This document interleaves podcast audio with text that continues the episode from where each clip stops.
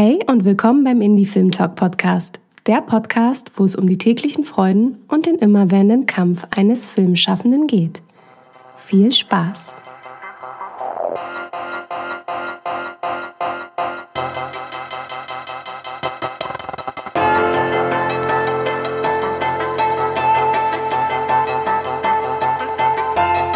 Wir sind ja jetzt immer noch in unserer Sonderreihe ähm, zum Thema die Filmszene in den Zeiten von Corona. Und äh, hier ist ja noch dieser, dieser Einstieg, so versuche ich gerade jetzt zu finden, wie wir in diese Folge diesmal reingehen. Und ich fange einfach damit an, äh, ich war bei einer Filmpremiere. Nein! Doch. Oh! Äh, nee, ähm, lustigerweise, es, es passiert ja jetzt doch öfter, dass Filmschaffende äh, oder Kollegen ihre Filme halt dann, ähm, anstatt klar, im Kino geht ja nicht mehr, dass man halt eine Filmpremiere oder es war eine Teampremiere, keine Filmpremiere, sondern eine Teampremiere. Das Ganze wurde dann über Zoom gemacht und der Film wurde dann bei YouTube ähm, live gestreamt. Das fand ich ganz spannend. Das heißt, wir haben uns da gegenseitig äh, beim, beim Filmschauen zugeschaut.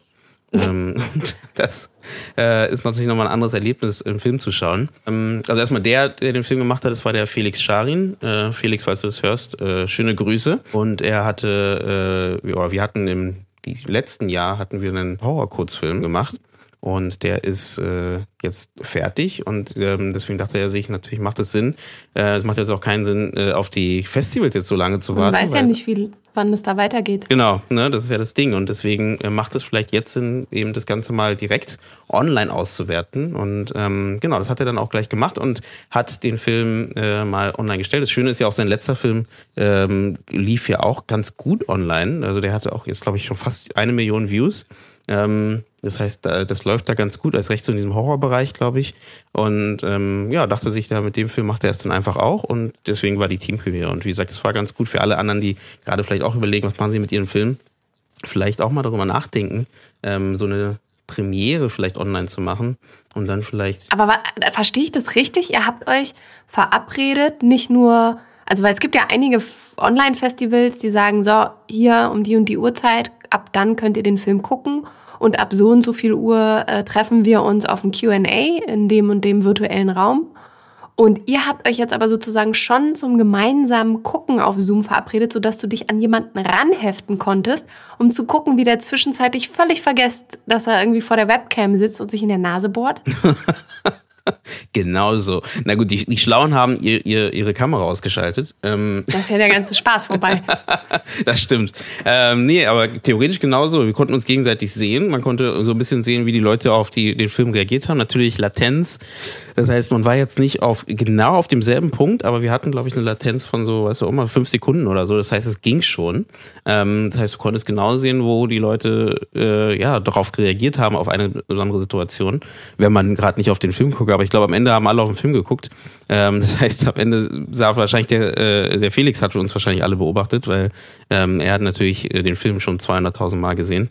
Ähm, und für ihn war es bestimmt spannend, uns zu sehen. Aber ich fand es ja, spannend, das sind genau ja das. Völlig ne? neue analytische Methoden für Regisseure und äh, Drehbuchautorinnen, ja. äh, ihren Film nicht einfach in dem Kinosaal zu inhalieren, sondern einfach zu sagen, nee, aus Marketingstrategien, wir machen eine Zoom-Team-Konferenz und gucken uns ganz genau die Zuschauer und Zuschauerinnen an, wie die in Minute XY reagieren. Das sind ja, ja völlig neue Wege. Stimmt, man müsste noch die Minutenzahl wahrscheinlich anzeigen, damit man wirklich akkurat sehen kann, bei welcher Minute der Zuschauer ist und ob er wirklich guckt oder ob er nicht wirklich äh, einfach nur eine andere Seite aufgemacht hat. Und irgendwo auf einem ganz anderen Film unterwegs ist. Genau. ne, aber sonst ähm, ist es, glaube ich, eine ganz äh, coole Idee, einfach mal zu sehen, genau, wie reagieren die Leute auf den Film. Jetzt echt, wenn es nicht möglich ist, dass die Leute da sind. Ne, vielleicht auch, wenn man so ein internationales Publikum hat, ne, wo man gar nicht weiß, okay, ist es jetzt, schafft man alle herzukriegen, dann kann man da nochmal sehen, klappt der Film gerade und funktionieren die Points, äh, die man da gesetzt hat. Also spannend auf jeden Fall. Und äh, Genau, das fand ich nochmal so letzte Woche, also war am Sonntag, also gest, gestern. Ähm, und das fand ich echt eine, eine coole Idee, ähm, um halt trotzdem noch äh, die, das Team irgendwie zusammenzurufen und zu sagen, hey, ähm, lass uns da doch mal zusammen schauen. Genau. Ähm, ja, was wir da geschaffen haben im letzten Jahr. Habt genau, ihr danach auch das, noch darüber äh, gesprochen dann? Äh, ja, wir haben, ja, noch, wir haben eine Säckchen Stunde lang Säckchen getrunken. Es war keiner schick angezogen. Äh, ähm, aber äh, wir haben genau danach nochmal eine Stunde über den Film geredet und äh, ja, am Ende wahrscheinlich mehr über Auswertungsmöglichkeiten und was man jetzt noch machen kann, aber trotzdem danach nochmal ein schönes Gespräch gehabt. Und ich glaube, da sieht man mal wieder, was jetzt gerade so eben trotzdem alles möglich ist durch Zoom und durch äh, Skype und was auch immer, dass man immer noch trotzdem so weit weg ist, aber so nah sein kann und äh, sich trotzdem noch austauschen kann. Ne? Und äh, das war schon ganz spannend. Ja, es gibt ja jetzt auch immer mehr ähm, immer, Workshops, ne? Immer mehr Workshops, ja, das sowieso. Webinare sprießen aus dem Boden wie Pilze. Aber was ich auch spannend fand, an dem Begriff bin ich hängen geblieben, den hatte nämlich Tim Gade, äh, wenn du uns hörst, liebe Grüße nach draußen, ähm, gepostet auf seiner Facebook-Seite, weil er nämlich für seinen äh, Podcast selbst gerade Leute sucht, die mit Distance Acting Erfahrung haben. Und ähm, das fand ich auch ganz spannend, dass natürlich ich kriege das einerseits durch Kollegen und Kolleginnen aus dem Theaterbereich mit, alles jetzt auch ähm, per Zoom umgewandelt wird, was auch das Spielen angeht. E-Castings sowieso der Reihe nach gemacht werden, aber eben ganze Filmkonzepte und Serienkonzepte. Ähm, es gibt ja einmal im ZDF auch diese Serie. Ähm, Im Internet sind wir alle gleich, heißt die, glaube ich. Hm. Und dass da jetzt erste Produktionen eben schon nach außen treten und äh, man jetzt auch mit den jeweiligen Leuten darüber sprechen kann, wie sie das denn umgesetzt haben, egal jetzt ob als Schauspieler oder Schauspielerin oder in der Regie. Da bin ich auch gespannt, was sich so entwickelt, aber bin auch ein bisschen diejenige, die einen skeptischen Hut auf hat und würde sagen, äh, es gibt viele Möglichkeiten, aber irgendwo sind da dann doch, glaube ich, auch die Grenzen. Also es ist ja auch spannend, also, weil du gerade sagst, es kommen ja, glaube ich, auch jetzt immer mehr solche ähm, Konzepte auch raus. Das erste und zweitens werden wir wahrscheinlich in den nächsten Jahren mit dem Thema Quar Quarantäne überflutet mit Geschichten, äh, was damit irgendwie was zu tun hat. Ähm, weil ich glaube, jetzt gerade kommen dann auch diese ganzen Ideen, was damit, was man damit machen kann. Ein Beispiel ist jetzt, was gerade gekommen ist, ist halt die Herrschaften von Carantinos. Ich glaube, die haben wir auch schon mal erwähnt gehabt äh, in einer älteren Folge. Ähm, die haben sich zusammengeschlossen eher zum Thema äh, Werbefilmproduktion, wie man halt immer noch in dieser Zeit, ohne dass man in die Nähe kommt von anderen Leuten, eine Werbefilmproduktionsfirma ähm, aufmachen kann und äh, immer noch Filme machen kann. Und das war erstmal ein, ein cooler Ansatz, ähm, den, den die da gegangen sind. Ähm, ich glaube, der Tobias Stubbe ist, glaube ich, der, der Initiator von dem ganzen Projekt. Und ich hoffe, ich tue da keinem Unrecht, aber ähm, und die haben nebenbei nämlich noch einen, einen Kurzfilm gemacht. Ähm, ich suche nämlich gerade mit den Augen beim Le beim Reden suche ich gerade den Namen von dem Kurzfilm. Ich habe den irgendwie in meinen Unterlagen versteckt. Und der Kurzfilm heißt damals 2020. Das ist ein No-Budget-Kurzfilm, den sie gemacht haben.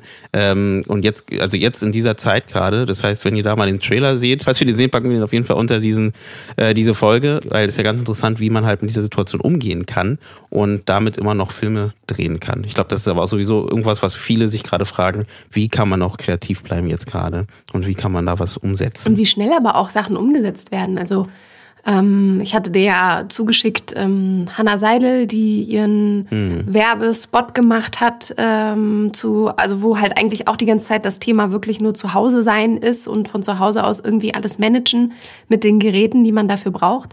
Und ähm, da passiert jetzt halt ganz, ganz viel. Unter anderem, klar, Festivals werden digitalisiert.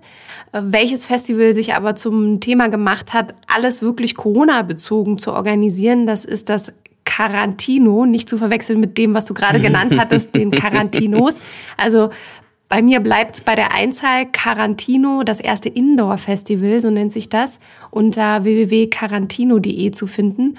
Und die haben halt wirklich alles rund um Corona. Die Filme, die dort eingereicht werden sollen, dieses Thema haben. Es ist alles erlaubt in den verschiedensten Riegen. Ähm, und alles findet von Anfang an wirklich indoor statt. Auch die ähm, Jury, die sich dann irgendwie über die Beiträge auseinandersetzen muss. Auch, ich weiß ehrlich gesagt gar nicht, ob es in irgendeiner Form richtige Preise gibt oder wie die das äh, gestalten. So genau habe ich mich da nicht reingefuchst. Aber mhm. es ist auf jeden Fall auch hier zu bemerken, die ersten Konzeptideen zum Thema Quarantäne und Corona tragen jetzt Früchte und werden jetzt ganz klar nach außen publiziert. Nee, es passiert auf jeden Fall einiges. Und zum einen ist natürlich erstmal super, ne, dass man irgendwie auch man merkt, dass da Ideen kommen und Möglichkeiten entstehen.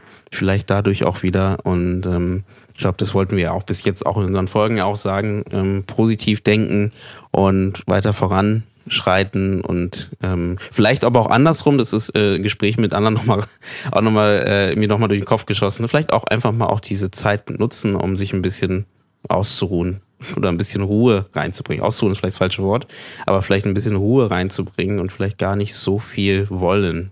Ne? Ähm, ist vielleicht auch nicht schlecht. Ist es auch für mich schwierig, aber auch das als Möglichkeit zu sehen. Ne? Ich weiß nicht, ja, ob du es auch so siehst, Susanne.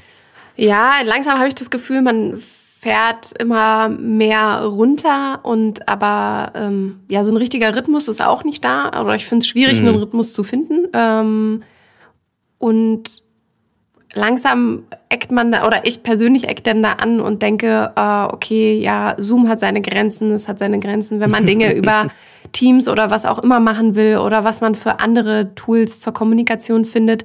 Und man möchte schon gerne wieder so raus in die Welt und da äh, das machen, was man sonst gemacht hat. Also das äh, einerseits würde ich gerne an den digitalen Projekten weitermachen, weil ich merke, jetzt, jetzt kriegt es so einen Anstoß und wenn natürlich morgen alle Schulen beispielsweise wieder geöffnet werden, dann äh, ist es schwierig, damit noch irgendwie äh, bei den Lehrkräften anzukommen und denen das irgendwie nahezulegen.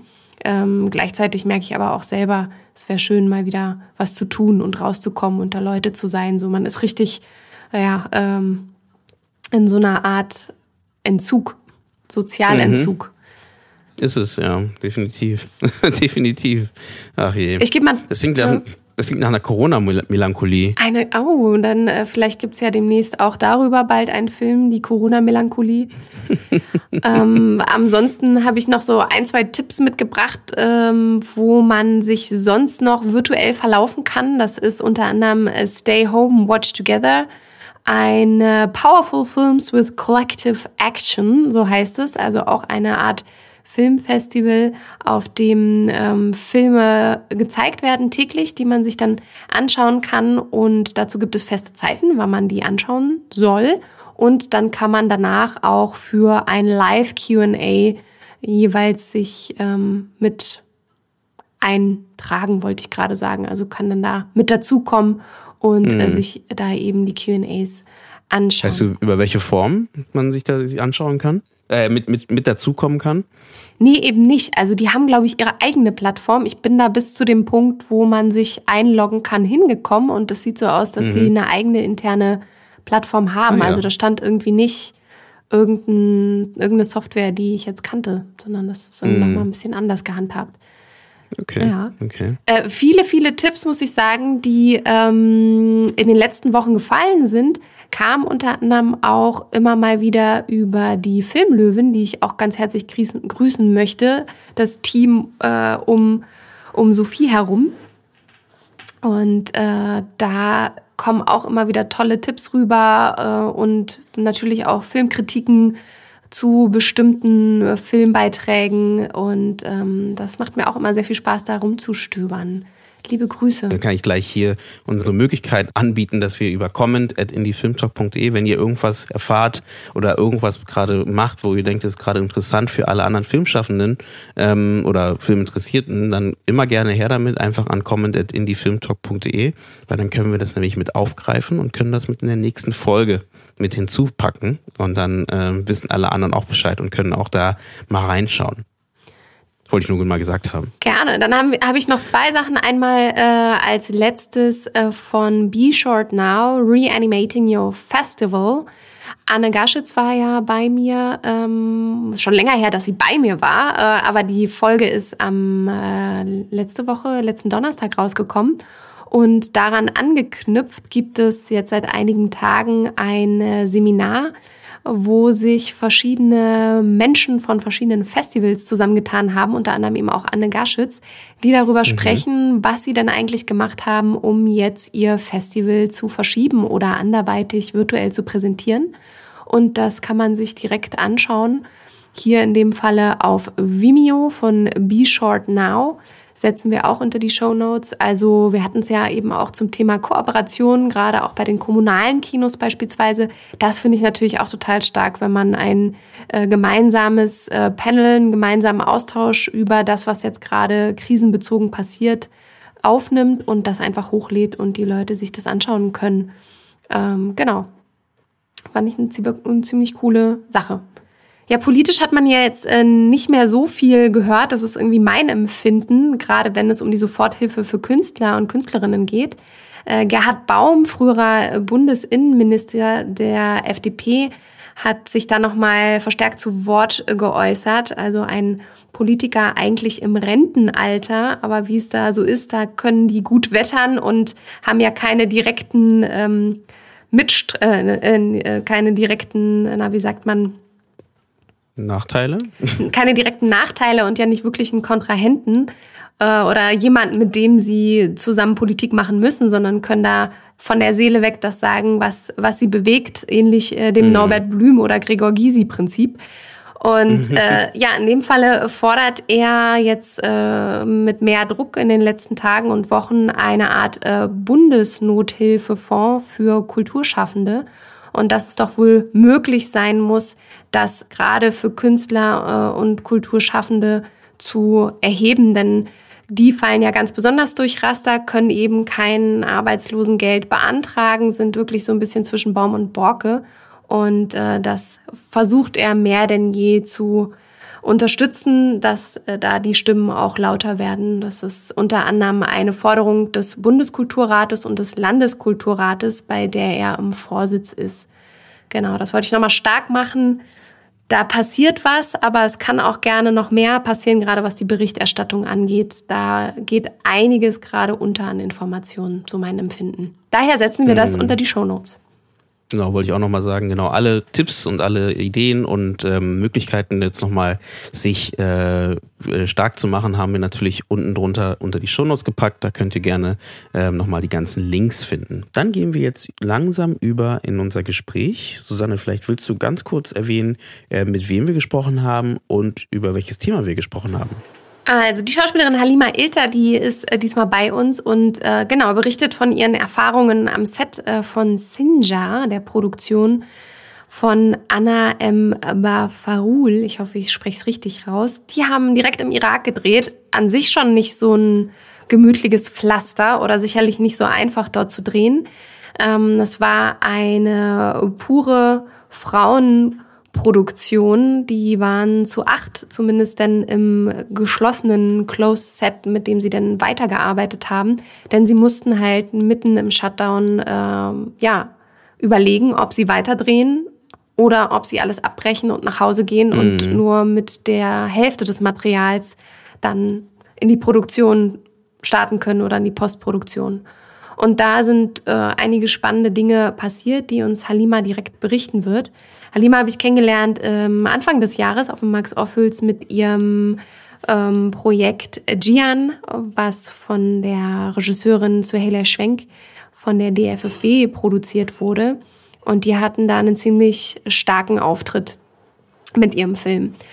Und genau, darüber kommt Halima zu mir und in dem Falle dann zu uns in den Podcast. Und jetzt können wir ihr mal zuhören, was sie Spannendes zu erzählen hat. Also viel Spaß beim Reinhören. Hallo und schön, dass ihr wieder eingeschaltet habt zu unserer Sonderreihe, mit der wir jetzt inzwischen, glaube ich, schon bei der siebten Folge gelandet sind. Wir hoffen, ihr habt die Feiertage gut überstanden und konntet ein bisschen entspannen und euch jetzt sozusagen äh, ein bisschen in die Couch kuscheln und uns zuhören. Oder vielleicht seid ihr auch gerade erst dabei aufzustehen. Momentan ist ja der eigene Blick so sehr konzentriert auf das eigene Umfeld. Äh, die Frage, hat man genug Klopapier zu Hause, genug Konserven und Nudeln etc. pp. Aber manchmal fragt man sich vielleicht auch, was haben eigentlich die gemacht, die zum Shutdown eigentlich nicht in ihrem Zuhause gewesen sind, sondern im Ausland. Und was, wenn dieses Ausland vielleicht vorsichtig ausgedrückt auch noch ein politisch eher schwieriger Ort gewesen ist? Einmal Irak und zurück, Drehstopp mitten im Shutdown. Das hat unser heutiger Gast miterlebt und sie wird uns rund um das Ereignis berichten, äh, berichten, was sie erlebt hat und auch von ihrer sonstigen Tätigkeit als Schauspielerin. Ich darf ganz herzlich Halima Ilter begrüßen. Schön, dass du da bist.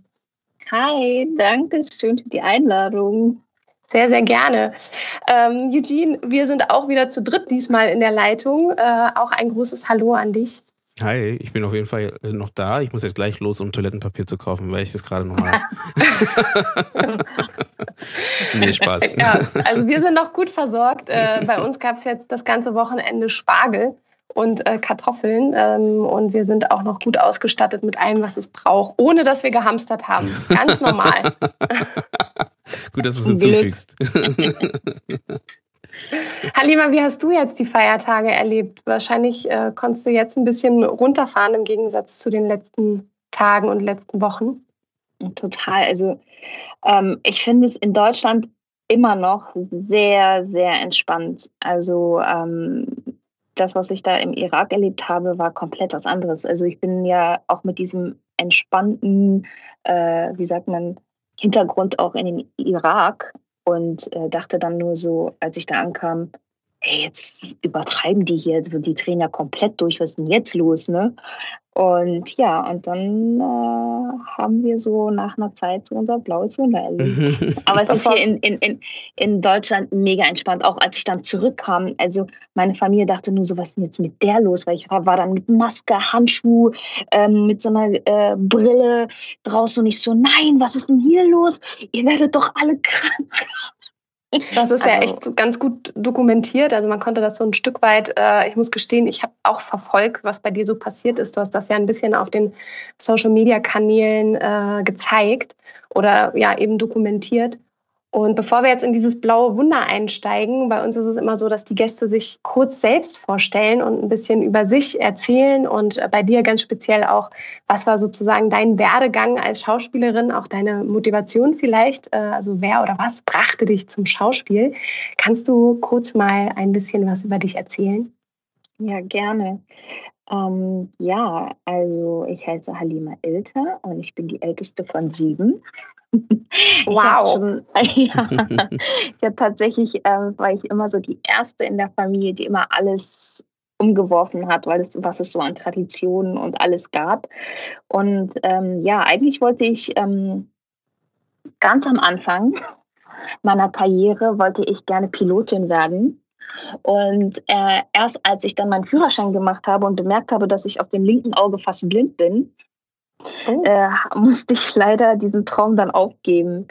Ähm, ja, da werden jetzt einige fragen, wie, warum wusste sie denn erst ab dann, dass sie fast blind ist? Ja, das ist gar nicht so selten. Ne? Das ist aber gut, erzähl mal. es ist, liegt halt einfach daran, dass, dass wenn deine Eltern ähm, halt von morgens bis abends arbeiten und du dich dann halt um die Kinder kümmerst, ne, als ältere Schwester, ähm, und das rechte Auge so mehr als 100 Prozent übernimmt, dann bescherst du dich ein, keine Ahnung was um das linke Auge. Und erst wirklich über diesen Test habe ich erst, gecheckt, ja stimmt, da sehe ich immer verschwommen, aber ist das nicht normal? Und die, die Augenärztin guckt mich nur so an, verdattert an und denkt sich so, äh, waren ihre Eltern nie mit ihm beim Augenarzt? Ich so, nein. ja, weil, weil, ich halt nie Probleme hatte, ne? So. Und mhm. ähm, dann habe ich halt auch dann auch aufgegeben mit einer Brille und alles, weil ich immer Kopfschmerzen hatte und es war eh dann schon zu spät gewesen. So. Ähm, wie bin ich dann zum Schauspiel gekommen? Irgendwann ähm, äh, in der Schule, da haben, haben wir dann, habe ich mich für, für, für meine, für die Theater AG habe ich mich dann entschieden und dann habe ich gemerkt, wow, das kann ich echt sehr gut. Und die Lehrerin hat mich auch immer so ähm, dahin ziemlich motiviert, aber ich hatte halt immer Schiss gehabt, zu meinen Eltern zu gehen und zu sagen, ich will Schauspielerin werden, weil äh, das geht nicht. So kurdische Familie, sehr traditionell, also nicht so krass traditionell, aber schon so, ne, dass man so sagt, so, ey, man muss sich schon so an bestimmte Regeln halten und so. Was und für Regeln zum Beispiel? Was ist so typisch äh, kurdische Tradition? Naja, das halt, die Mädels, die machen halt einen soliden Job. Ne? Ich glaube, das ist auch bei den deutschen Familien so. Ne? Also das habe ich dann irgendwann in den Jahren auch dann bemerkt, dass man halt eher einen Job auswählt, wo man halt weiß, dass da sicher Geld reinkommt. Ne? Und natürlich soll dann auch, ähm, soll auch irgendwann geheiratet werden und man muss ja auch irgendwann Kinder kriegen und so eine Sachen. Ne? So. Und, äh, und man ist ja halt auch die Älteste. Ne? Man ist ja halt so ein Beispiel für die anderen Mädels in der Familie. Und dann dachte ich mir so irgendwann so, nö. Ich habe dann meine Schule beendet, bin dann zu meinem Papa gegangen und meinte so, ey Papa, ich bin jetzt fertig mit der Schule und so und ich werde jetzt eine Ausbildung anfangen. Der so, wow, ich freue mich voll. Und was studierst du? Willst du Jura, Jura studieren oder äh, was willst du denn werden? So, ich dachte so an Polizistin und so. Und ich so, ich so, ja, ist alles voll cool, aber nee. ja, was denn? Ich so, ja, ich will Schauspielerin werden. Er, er hat dann nichts mehr gesagt.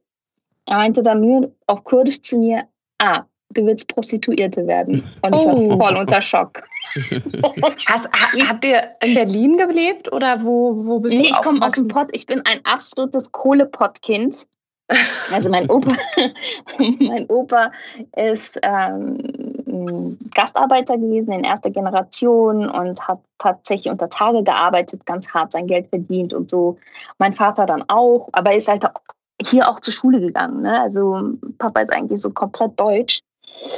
Und ja, und dann äh, kam ich halt so mit der Idee, halt Künstlerin zu werden. Und kein einziger in meiner Familie ist Künstler. Also nicht mal aus seiner Familie ganz weit weg oder aus der Familie meiner Mutter. Also für die war das alle so, was will sie machen? Aha. Noch die mhm. Älteste. Und die ne? haben immer, ja, ja, ja, genau. Also es war immer nur so, mhm. und was, was will sie danach studieren? Äh, mhm. Nein, ich will Schauspielerin werden. Ja, genau, das war so mein Werdegang. Also vielleicht ein bisschen rebelli rebellieren, vielleicht aber auch ein bisschen das machen, was mein Herz so wirklich wollte. Du bist ja echt äh, mit vielen diversen Charakteren unterwegs äh, in der äh, Film- und TV-Landschaft. Also ob es jetzt, wie wir uns Anfang des Jahres auf Max Ophüls kennengelernt haben, die einfühlsam stark werdende Mutter in Jihan ist, ähm, die auch erstmal irgendwie in Deutschland ankommen will und äh, da wird ihr einiges nicht so leicht gemacht zusammen mit ihrem Partner. Oder die draufgängere, scharfsinnige Kommissarin in einem ARD-Thriller. Karneval, der Clown bringt den Tod. Äh, der, der Clown bringt wirklich den Tod. Ich habe äh, den Trailer gesehen, es war sehr gruselig. ähm, oder eben auch die äh, skrupellos aggressive junge Botschaftsmitarbeiterin, die ganz überraschend die Seiten wechselt in die Diplomatin. Du bist sehr ja, mit verschiedenen Charakteren unterwegs und du bist auch ein richtiges Sprachtalent, denn du bist nämlich mit verschiedenen Sprachen auch groß geworden, richtig? Ja, äh, das musste ich tatsächlich. Ähm, ich weiß nicht, ob man das glücklicherweise nennen soll oder halt äh, keine Ahnung.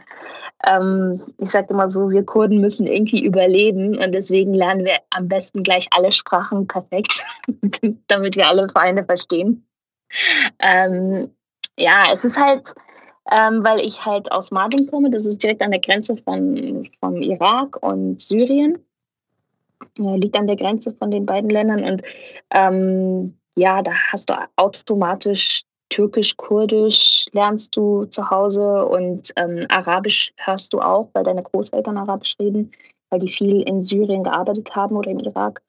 Und, ähm, und dann wächst du halt in Deutschland auf, ne? Mit Deutsch dann auch draußen in der Schule oder halt, ich habe früher exzessiv Werbung mir angeguckt als Kind. Ich habe Werbung geliebt. Und ich konnte alle Werbefilme quasi auswendig sprechen. Und ich dachte tatsächlich, dass ich irgendwann äh, in der Werbung arbeiten werde. Und so, weißt du, so. Texterin, Werbetexterin. Ja, genau, so diese Ferne Branca Musik, die, äh, die, die Video. Das heißt, ich habe es geliebt mit diesem Adler, dieses, dass es so über die Berge fliegt und dieses, das hat mir halt so. Und jetzt so im Nachhinein merke ich, warum ich das so geliebt habe. Ne? Es ist dieser Vogel, der so frei ist und so. Ne? Und das ist halt schon immer so, so ein Teil von mir, immer frei sein. Und das hat mir die Schauspielerei halt irgendwie geschenkt, ne? Weil ich habe so zwar mein Familienleben und so, ne, und da hat man halt auch so ganz, ganz strikte Regeln. Das muss man halt einfach, wenn man drei Kinder hat irgendwann. Ähm, aber wenn ich dann so draußen bin und drehe, dann vergesse ich komplett, was zu Hause ist, so, ne? Und dass ich Mutter bin und diese drei Kinder habe und und das gibt mir halt so diese Freiheit, die ich halt so benötige, so, weil es so ein Charakterzug von mir ist. Um in genau. eine ganz andere Welt einzutauchen. Sicherlich genau. habt ihr genau dieses äh, ja, Sprachtalent, was du mitbringst und auch eben die, den, den Blick in, wie du sagst, in, in alle anliegenden äh, Grenzländer auch eben dein Projekt jetzt erbracht, was du vor kurzem eben noch gedreht hast, nämlich direkt im Irak habt ihr äh, eine Produktion gehabt, die quasi ja mitten im Shutdown eigentlich den Drehstopp einsetzen musste. Aber vielleicht erstmal, was, was war das genau für ein Projekt? Was, was hast du da gedreht im Irak? Also das Projekt heißt Shingal und ähm, das ist ein, äh, eine Regisseurin, die kommt aus Barcelona. Sie hat tatsächlich ein super tolles Drehbuch beschrieben. Es geht um drei Frauenfiguren, das sind drei Hauptrollen. Einmal die Mutter aus Spanien, die ihren Sohn an die IS verliert. Dann ähm, bin ich die Mutter im Irak, im Shingal, die jesidische Mutter von vier Kindern, die ähm, von ihrer Familie zerrissen wird und die große Tochter ähm, auf dem Sklavenmarkt verkauft wird und ich mit den drei Kindern. Und äh, wir treffen tatsächlich auch den spanischen Sohn dann halt, ne, der das halt dann auch macht. Und ähm, dann sieht man halt die drei Geschichten quasi immer im Wechsel, wie sich das halt alles entwickelt. Dann einmal ich in der alten Familie mit den drei Kindern und dann meine Tochter, die ziemlich am Anfang der Geschichte dann auch ähm, freikommt und dann halt irgendwie in die Freiheitsarmee kommt, um sich da ähm, ja quasi so ein Stück Freiheit oder halt auch einfach um, um das, was ihr angetan wurde, halt auch irgendwie zu verarbeiten oder sich zu rächen. Ne? Und dann, äh, ja, und ähm, die hatten tatsächlich, als ich da ankam im Irak, äh, das war am 8. März, am 7. März hatte mein Sohn Geburtstag. Ich habe noch seinen Geburtstag hier so richtig fett gefeiert, so mit richtig äh, Sweet 16 mäßig. So eine richtig geile Ballonwand und hin und her. Und am nächsten Tag, also morgens um fünf, musste ich dann raus und habe ihn dann echt so abgeküsst und habe auch dann so gemerkt, so beim Abschied, so im Bett mit ihm, so habe ich gemerkt, oh, das wird äh, eine heftige Reise. So, das, das, war einfach so ein Bauchgefühl. Ich habe sofort gecheckt und es war wirklich so ein Moment, wo ich gedacht habe, ach, soll ich lieber hier bleiben? Ist das nicht besser? Weil ich habe es irgendwie so gefühlt, ne? aber dann dachte ich, nein, du kneifst nicht und du gehst jetzt raus. Ne? Und dann habe ich echt alles zusammengepackt und bin dann raus. Und dann war ich am 8. schon da gewesen und am 9. haben wir angefangen zu drehen. Und die hatten schon äh, die Szenen meiner Tochter schon abgedreht gehabt, ne, quasi. Wie sie, das heißt, ähm, die waren schon voll in der Produktion mhm. auch. Genau, die waren schon voll drin. Und ich kam dann an, die hatten da schon richtig Bange gehabt, dass ich nicht einfliegen kann. Und da dachte ich so, hä, nee, alles cool. Weil ich natürlich so mit dieser Information, die ich hier in Deutschland hatte, losgegangen bin. Und da war ja gar nichts, wirklich so. Mhm. Ne? Wir mhm. waren so voll tiefenentspannt gewesen. Zwar sind die Leute jetzt zum Geburtstag gekommen am 7. und es war so, ey, geht, geht ihr mal bitte vorher alle Hände waschen, so, ne? Aber danach war äh, ja easy, ne? Und ich gehe dann halt mit der Information äh, dann halt rüber. Und die meinten dann schon so, ja, die Schulen sind schon vor zwei Wochen hier geschlossen worden, die sind total verrückt hier, ne? Meinten so die äh, katalanischen Frauen, das war total witzig und haben sich halt über alle witzig, äh, Witze gemacht, so, ne? Und da meinten, äh, meinte sie ja, und heute wurden alle Cafés zugemacht. Sorry, Halima, wir haben sonst hier immer gesessen mit den Jungs und so. Shisha haben hier geraucht und wir durften hier auch mal essen. Ach, krass, das heißt, Problem. Die, die, waren halt echt schon so zwei, weiter, drei ne? Wochen hm. zuvor, ne? genau, die meinten so, von Tag zu Tag haben die immer mehr, kamen Regeln dazu.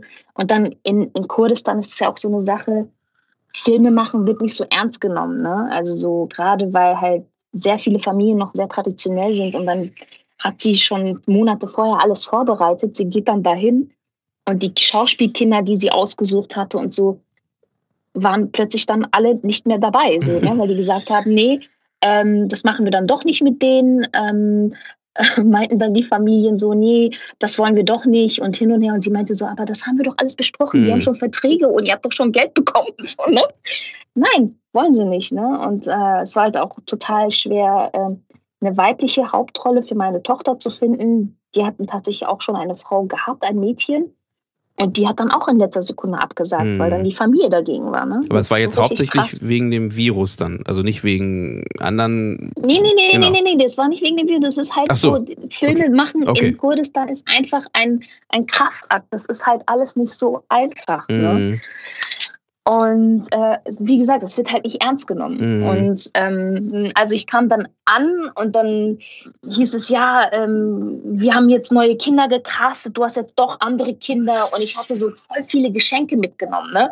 So ähm, für, für jedes Kind, also es sollten eigentlich zwei Jungs sein und ein Mädchen. Also habe ich so Geschenke für zwei Jungs und ein Mädchen mitgenommen und für meine große Tochter und alles, ne, weil ich sie halt vorher alle kennengelernt hatte über äh, Fotos und Skype und so, ne? Und dann komme ich an und sind plötzlich komplett andere Kinder. So. Mm. Ich war total überfordert. Ich dachte nur so, scheiße, Halima, nein, nein, nein, bleib nicht im Kopf. Du musst jetzt alles loslassen, alles loslassen. Du musst jetzt auch, ne? Weil am nächsten Tag wurde gleich wieder gedreht. Also, mm. was heißt gleich wieder? Also, ich wurde, ich habe gleich am nächsten Tag haben wir gedreht, ne? Und dann waren wir da am Set und dann ging es schon gleich los, ne? Und wir hatten halt Glück gehabt, dass wir die erste Woche meine Außenaufnahmen gemacht haben und dann hieß es so, ja, morgen kommen jetzt die, die Hauptdarsteller, die anderen äh, für die Innenaufnahmen, quasi, also die IS-Familie, ne? Ähm, und äh, die kommen aus Barcelona eingeflogen. Und dann ähm, ging das nicht, ne? Weil ähm, Spanien stand auf der schwarzen Liste, mhm. die kam einfach nicht durch. Dann war Riesendrama. Also die, die Regisseurin saß dann da, wir haben eine Krisenkonferenz gemacht sie hat einfach nur noch angefangen zu heulen, weil sie meinte, ich weiß nicht, was ich machen soll. Seitdem wir diesen Film hier drehen, jeden Tag gibt es hier Veränderungen durch Corona, durch die äh, Tradition der Menschen hier, mhm. durch irgendwelche Befindlichkeiten. Und ähm, dann dachte ich so, okay, gut. Ähm, hab, kam dann auch gleich mit Ideen, dachte ich so, ey Leute, aus Deutschland kann man noch einfliegen. Ich habe so einen super süßen äh, Kollegen, Schauspielkollegen lass uns doch den mal anrufen, ne? So, und jetzt äh, kontaktieren wir ihn über Facebook und so, weil ich seine Nummer nicht mehr habe. Und ich so, Samir, du musst unbedingt ran, Samir, wir brauchen dich. Der hätte wirklich am nächsten Tag einfach in den Flieger, also so am Freitag haben wir das alles mitbekommen und wir so, okay, Samstag muss er im Flieger sein und wir brauchen eine Kollegin dazu, ne? Und das haben wir alles geregelt gekriegt. Tatsächlich hat Samir zugesagt und auch die Kollegin hat zugesagt. Und dann war das nur so eine Stunde, bevor die losfliegen sollten, kam ein neues Gesetz in Kurdistan wieder raus, dass die Leute reinfliegen dürfen, aber die raus. gehen dann zwei Wochen in Quarantäne. Ach so, oh nee, mhm. ja, klar. Und dann war nur noch so, wir haben die sofort wieder angerufen, Samir, nicht in den Flieger steigen, nicht rausgehen. Und das war so süß, weil der hat mich vorher gefragt, Halima, willst du irgendwas aus Deutschland haben? Ich so, ja, bitte kannst du mir Schwarzbrot mitbringen, bitte, bitte, einfach deutsches Brot, ist egal was. ja, und dann musste er halt mit dem deutschen leckeren Schwarzbrot dann wieder nach Hause, ne? Wie groß, war denn, wie groß war denn die Produktion? Ähm, hast du da so ein, äh, im Kopf, wie viele Leute da jetzt äh, dann so warten mussten dann einfach und äh, nichts voranging? Also wir haben tatsächlich drei Tage im Hotel dann äh, gewartet, ne? weil einfach nichts mehr ging. Und äh, die Produktion, die hat sie absichtlich ganz klein gehalten. Das waren äh, sieben Frauen, mhm. Äh, acht Frauen in der Produktion. Und natürlich haben dann mehrere, also jede Frau hat so zwei bis drei ähm, Aufgabenfelder mehr gehabt, sage mhm. ich jetzt mal. Ne? Mhm. Wenn jetzt zum Beispiel die Tonfrau war ganz alleine da, dann hat dann zum Beispiel die Set-Assistentin hat dann die Assistenz für die ja, geangelt für, oder fürs mhm. Bühnenbild so, dann auch so. geangelt und mhm. alles Mögliche, mhm. alles. Jeder hat alles gemacht. Ne? Und das war halt sehr, sehr krass gewesen. Und ich fand es so beeindruckend, wie Frauen mit so mit so, so vielen Steinen die wir in den Weg bekommen haben, immer damit umgegangen sind. Mhm. Das war halt total witzig. Ne? Immer wieder, klar, sind Tränen auch geflossen, aber dann war es nur so, okay, wir brauchen jetzt eine Lösung, weil das bringt jetzt alles nichts. Mhm. Und immer so, ne? Und ähm, dann war das tatsächlich so, dass ähm, die Deutschen dann halt nicht reingeflogen sind, dann sind da geblieben. Dann war nur noch so, okay, wir müssen Schauspieler hier finden. Und dann gab es noch eine Sache. Es mussten, also sie hat ja Förder, EU-Fördergelder für ihr Film bekommen. Mhm. Ähm, sie war, sie ist auch mit dem Projekt einer der fünf, 15 besten Projekten in äh, Filmföderation äh, äh, in Cannes. Und das war so, dass sie halt ähm, unbedingt europäische Schauspieler braucht, damit sie halt auch finanziert wird. Das mhm. ist das Ding gewesen, weil sonst hätten wir ja auch einfach kurdische Schauspieler genommen. Mhm. Ne? Das mhm. wäre ja kein, wär kein Ding gewesen. Aber tatsächlich, ähm, Mehmet Aktaş ist äh, ein Produzent, ein kurdischer, der hier in Berlin ist. Und ich bin mit ihm zusammengeflogen. Äh, das war so voll der Zufall. Und dann war nun die Idee, ey, der Mehmet, der ist gerade hier in Dohuk und der dreht auch einen Film, ähm, weil die mich ursprünglich auch für diesen Film haben wollten. Ja. Und dann meinte ich so, ey, der dreht gerade parallel einen Film jetzt mit uns bald lass uns ihn fragen. Wir gehen natürlich, gehen die dann zu Mehmet. Er Mehmet so, ja, hier, da gibt es einen Schauspieler, der kommt tatsächlich aus Deutschland und der lebt jetzt hier im Irak. Ne? Die gehen, fragen ihn und der hat tatsächlich frei und hat einen deutschen Pass. Und das war so der Hammer, weißt du, das, das sollte einfach dann sein. Ne? Er war dann im Boot, das ging dann auch ganz schnell. Und dann haben wir nur noch eine Frau gesucht, eine weibliche Hauptfigur. Jetzt war das Problem, wir durften nicht mal von Ort zu Ort jemanden reinholen weil die Ortschaften wurden dann auch noch abgeriegelt. Das hieß also wirklich, wir waren, am Ende waren wir nur noch an einem Ort gefesselt.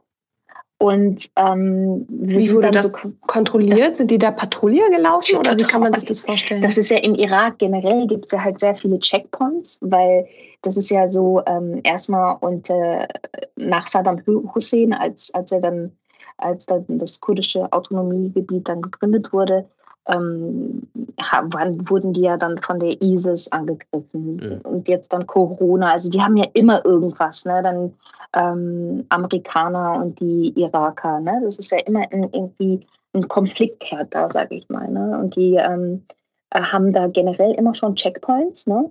Und die, äh, von Ortschaft zu Ortschaft so, sowieso. Und dann zu Corona-Zeit, also ist, da werden wir auch noch hinkommen, wie ich da rauskam es waren am Ende, waren es also, als wir mit dem Dreh fertig waren und dann von Dohuk nach ähm, Erbil, das, das ist eine Distanz von 175 Kilometer in etwa, zweieinhalb Stunden braucht man mit den Checkpoints, den normalen Checkpoints.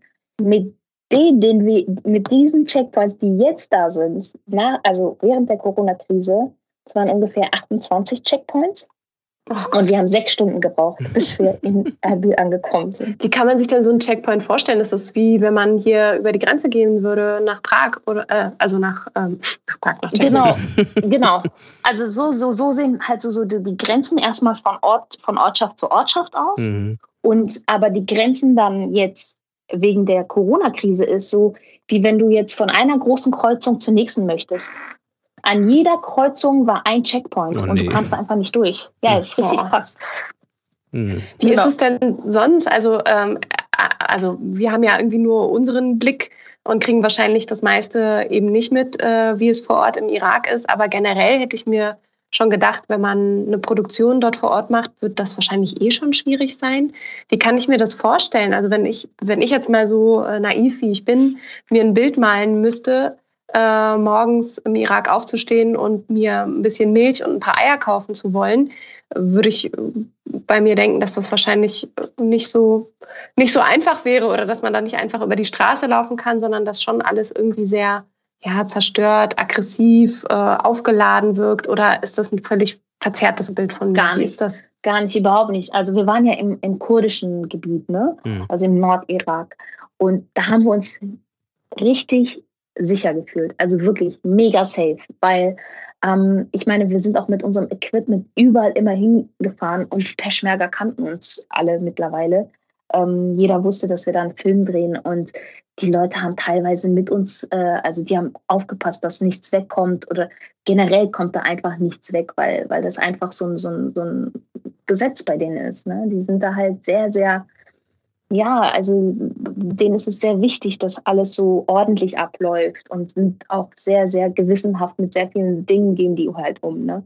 Und, ähm, und auf die ist einfach Verlass. Ich meine, letzten Endes, ähm, wie ich jetzt aus dem Irak rauskam, das war jetzt so mit diesen ganzen, ganzen Verhältnissen, die da halt herrschen, waren halt die Kurden diejenigen, die gesagt haben, äh, Halima, wir werden dir keine Probleme machen. Du bekommst deine ganzen, ähm, deine ganzen Permissions, also deine ganzen ähm, Erlaubnisse, diese, äh, Erlaubnisse ja. deine, deine Dokumente, Dokumente ja. damit du, egal wo du hin willst, dass du hier erstmal rauskommst. Ne?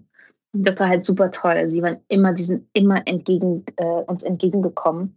Ähm, wie du dir das als, als Europäerin vorstellen kannst, ist, wenn unter normalen Verhältnissen, jetzt ohne Corona, ist alles super easy. Du holst deine Eier, die sehen äh, genauso aus wie die hier in Deutschland auch. Um bei den Eiern zu bleiben. Jetzt an Ostern insbesondere. Genau, genau, also es ist alles super entspannt und, und ja, es ist halt, äh, es sieht halt einfach nur ein bisschen anders aus. Also es ist nicht alles super geordnet wie in unseren Supermärkten hier.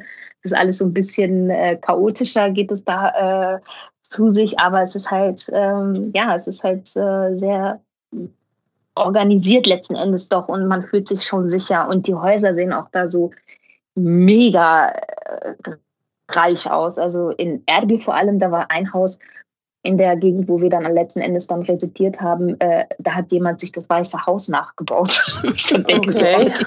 was für ein Typ? und, und unser Fahrer so ganz trocken, ja, da ist jemand, der möchte sein wie Trump. hm. So, um Gottes Willen bitte nicht. Ja, und äh, ja, so also das ist ziemlich entspannt. Das Einzige, was wirklich nicht entspannt ist, ist halt, wenn du halt rausgehst aus dem kurdischen äh, Gebiet. Da ist es halt einfach anders. Also mhm. Mosul lag wirklich nur 20 Kilometer von uns entfernt und es hieß nur so, nach Mosul geht ihr auf gar keinen Fall. und wir so, äh, warum? Nee, äh, da geht ihr einfach auf gar keinen Fall hin. Ne? Das war so, so die äh, Message. Und wir mhm. so, und dann haben die halt uns erklärt, was da halt alles passiert. Ich meine, letzten Endes Mosul, äh, da kommt der El-Baghdadi her und ähm, die sind da halt ein bisschen radikaler unterwegs. Und da weißt du nicht, ob du dann halt mit deinem Equipment komplett wieder heil rauskommst oder sonst was. Ne? Mhm. Und deswegen war es halt für, die, für, die, für diese Produktion sehr wichtig, dass die im äh, kurdischen Gebiet bleiben, dass wenigstens diese Sicherheit da ist. Mhm. Und wie ist es sonst, wenn man äh, sich dort vor Ort bewegt? Ähm, wie frei kann man dort, wo du warst, äh, rumlaufen oder auf was muss man vielleicht achten? Mm, da kannst du komplett normal rumlaufen. Da sind auch viele, die sind Europäer, sind die da gewöhnt. Also so ist es jetzt nicht, also im kurdischen Gebiet, ja. Also ich kann jetzt nur davon reden. Im mhm. arabischen mhm. Gebiet würde ich selber mich auch dran halten, dass ich dann halt aufpasse, dass ich dann halt nicht zu, ähm, ich sag jetzt mal, nackt rumlaufen. Ne? Für die ist es ja schon nackt rumlaufen, wenn du einen Rock hast, was bis zu den Knien geht manchmal. Ne? Mhm. Ähm, aber letzten Endes sind die schon auch sehr, sehr modern, aber halt auch sehr traditionell auf der anderen Seite. Ob du jetzt auf der kurdischen oder arabischen Seite bist. Ne? Und dadurch, dass halt auch da viel Krieg bisher geherrscht hat oder halt auch viele Auseinandersetzungen und letzten Endes halt diese Corona-Krise, das war wie Krieg. Das war einfach wie Krieg. Du hast, das, ist, das ist nicht wie hier. Ich kam hier an, ich war total sensibilisiert gewesen. Ich dachte nur so, oh mein Gott, oh mein Gott, wir müssen jetzt alle aufpassen. Und, ne? und mein Mann so, ey, entspann dich, Schatz, alles ist gut. Du bist jetzt wieder in Deutschland. Ne? Und ich habe da halt auch, für mich war dann auch so dieses Verständnis von Bundeswehr, Armee, ein komplett anderes dann plötzlich gewesen. Es war nur so, ey, ja, wenn ich hier leben würde, meine Kinder müssten unbedingt zur Armee und oder irgendwie lernen, sich äh, zu, zu verteidigen, ne? Weil das ist einfach viel wilder da. Weil du weißt nicht, was, was, was als nächstes passiert. Kirkuk war vorher kurdisches Gebiet und vor zwei Monaten haben es die Araber wieder äh, ähm, erobert. Ne? Und das ist nicht so, oh, wir erobern das mal so äh, diplomatisch und wir gehen da mal diplomatisch an, an, an, an zwei Tischen oder und, und reden da, äh, ganz äh, diplomatisch miteinander. Nee, das wird ganz hart umkämpft. Und das so Zahn um Zahn, Aug um Aug, so. Es ist ganz hart. Und ähm, wie war das denn? Das heißt, ihr wart dann noch in der Produktionsphase, habt doch Möglichkeiten gesucht und habt auch Möglichkeiten gefunden mit dem Schauspieler, dass ihr die austauschen konnte, die Schauspielerin auch, die ihr noch gefunden habt. Und mhm. ähm, habt ihr Habt ihr zu Ende gedreht? Habt ihr es ab, abgebrochen dann doch am Ende? Oder? Mit Ach und Krach, mit Ach und Krach, wirklich. Tatsächlich haben wir dann ähm, es geschafft, dass wir da ähm, diesen Schauspielkollegen gefunden haben, ähm, weil an dem Tag, wie war das genau? Wir haben den gefunden an dem Wochenende. Ähm, dann haben wir die Frau auch noch in Erbil, äh, in Dohuk gefunden, an dem Ort, wo wir waren, weil aus Erbil durften wir auch niemanden reinholen. Mhm. Das war ja, warum wir über die Checkpoints geredet haben. Und ähm, da haben wir tatsächlich jemanden genommen, die auch aus diesen Camps kommt da. Ne? Ähm, das war eine syrische Schauspielerin, die aus Syrien nach, in den Irak geflüchtet ist und da in den Camp, äh, Camps lebt mit ihrem Mann. Ihr Mann ist auch ein Schauspieler. Und, äh, und sie hat dann halt quasi die Antagonistin gespielt. Mhm. mhm. mit ihrem, mit dem anderen Kollegen zusammen. Und dann haben wir den ersten Tag tatsächlich dann auch gedreht, nachdem wir so zwei Tage äh, geprobt hatten, weil wir mit denen natürlich nicht sofort drehen konnten, weil die die Geschichte komplett nicht kannten. Ja, das Drehbuch gab es auch nicht auf Arabisch geschrieben, sondern es war ja alles auf Spanisch und Englisch, weil klar, ich aus Deutschland und dann halt die spanischen Hauptdarsteller aus Spanien natürlich, mhm. ne, die diese Rollen spielen sollten. Es wurde halt alles umgeworfen und dann mussten wir alles übersetzen. Wir mussten die Charaktere erklären, wie ihre Haltung ist, was sie zu machen haben und so. Und ich glaube, die wissen bis heute nicht, worum es in diesem Drehbuch eigentlich geht. das mhm. ist einfach voll hart.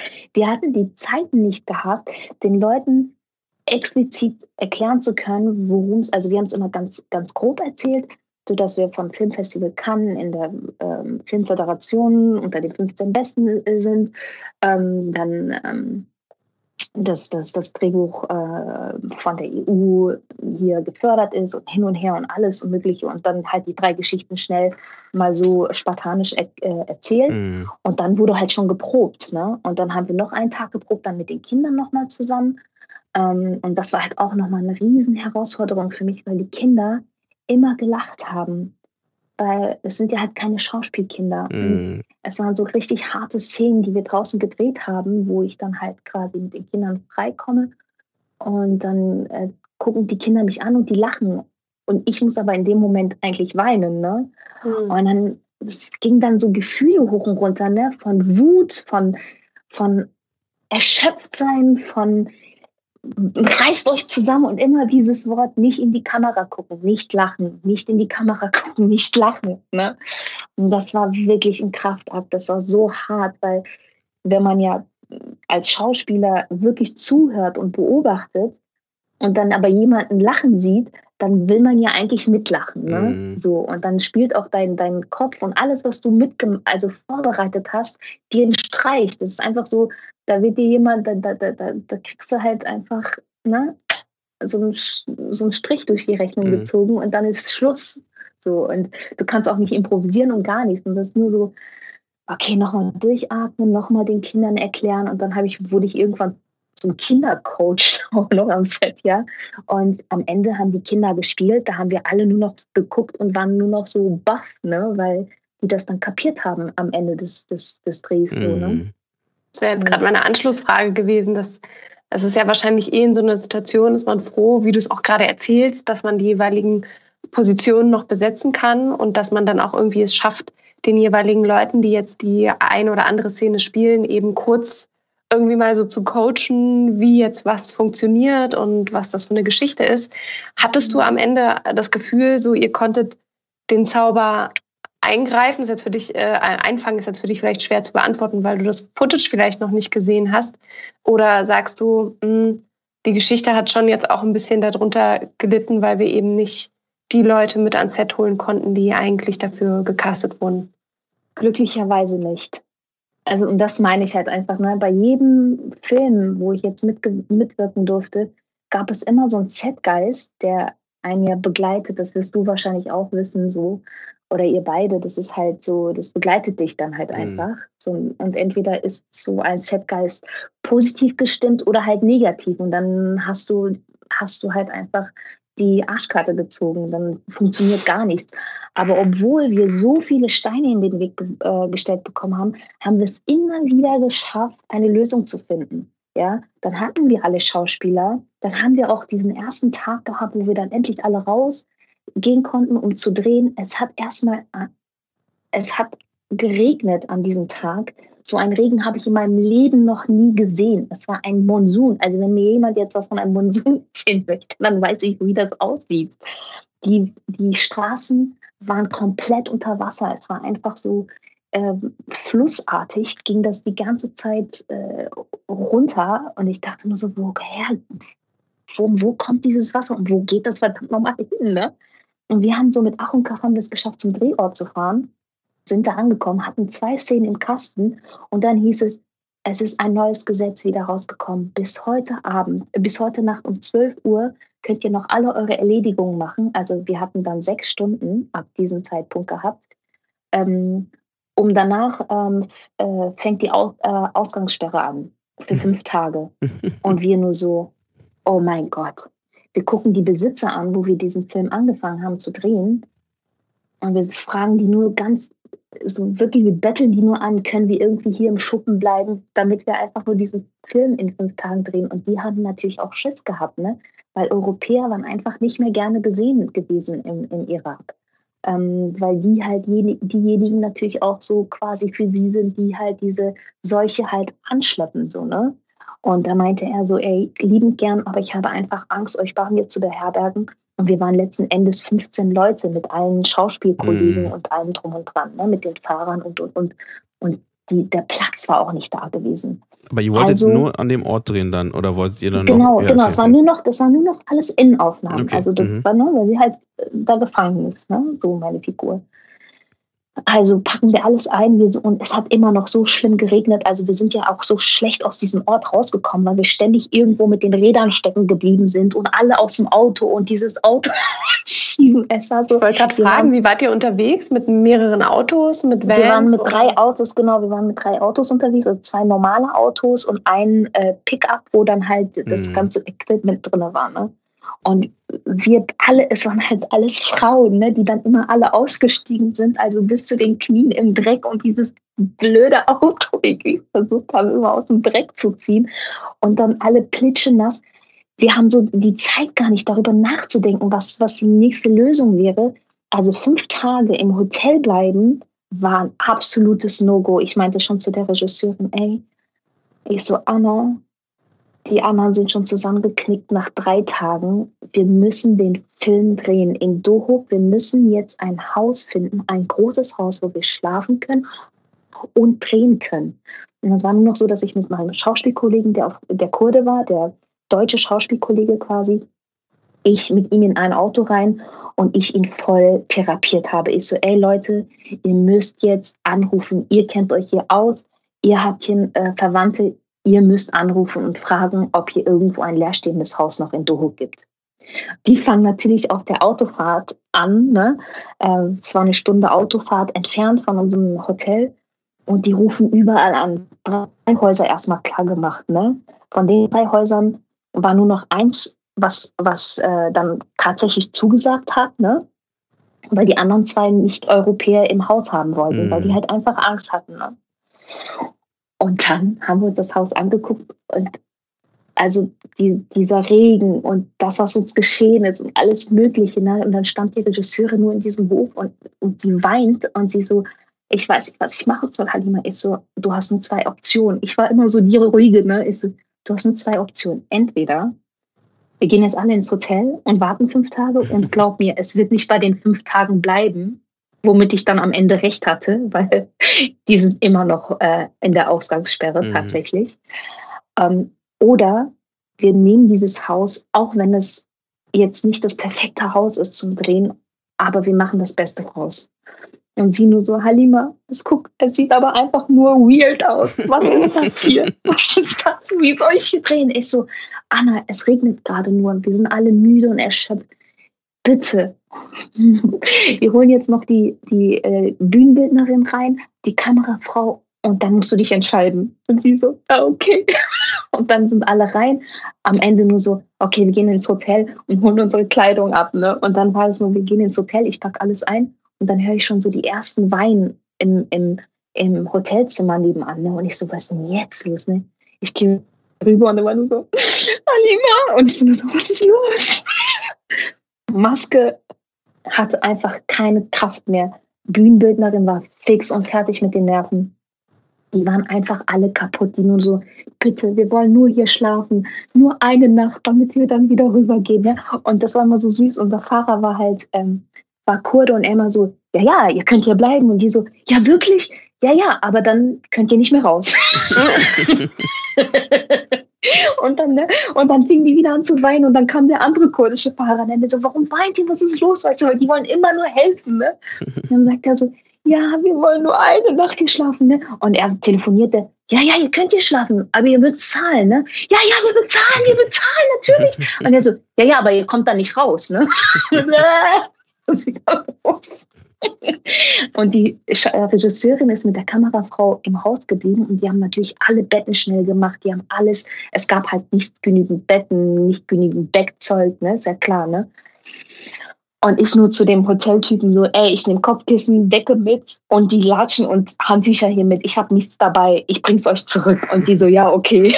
Mhm. Die haben alles mitgenommen, was nur ging. Und ich so zu den Mädels, und die haben halt äh, das Telefon nicht abgenommen ihre Crew und die rufen mich an und ich gehe ran. Ich so, ey, wir sind fast fertig. Und die so, Halima, Gott sei Dank gehst du ran. Und ich so, ja, ja, alles gut. Ich gehe dann in das andere Zimmer, alle noch am Heulen, alle voll schlecht drauf.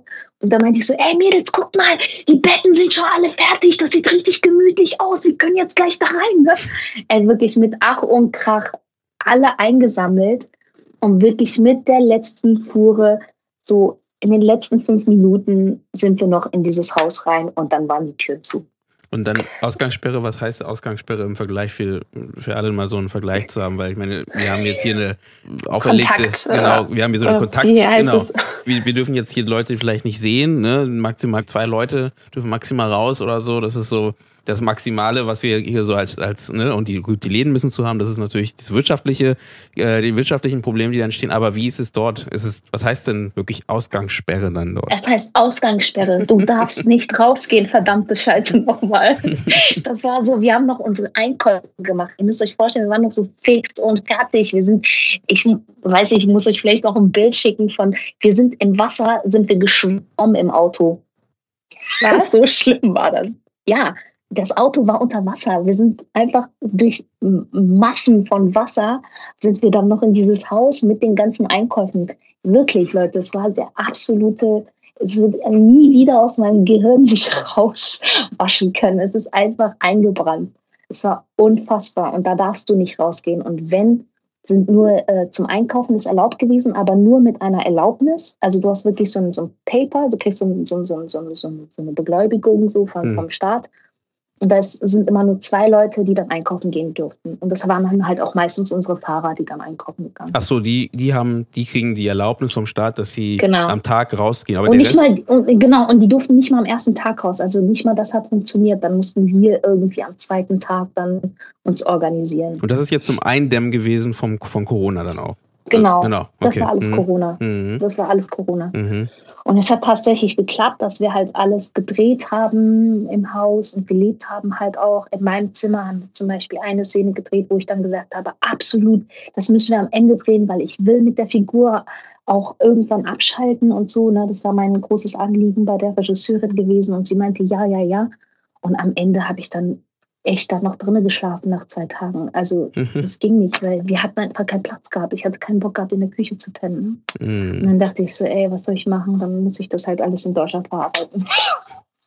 Du hast gerade erzählt, so wie die weinenden äh, Mädels, die halt nicht links und nicht rechts wussten. Also es gab auch ja, gewisse Zweifel, äh, vielleicht jetzt doch noch irgendwie schnell die eigenen Koffer zu packen und zum Flughafen zu gehen.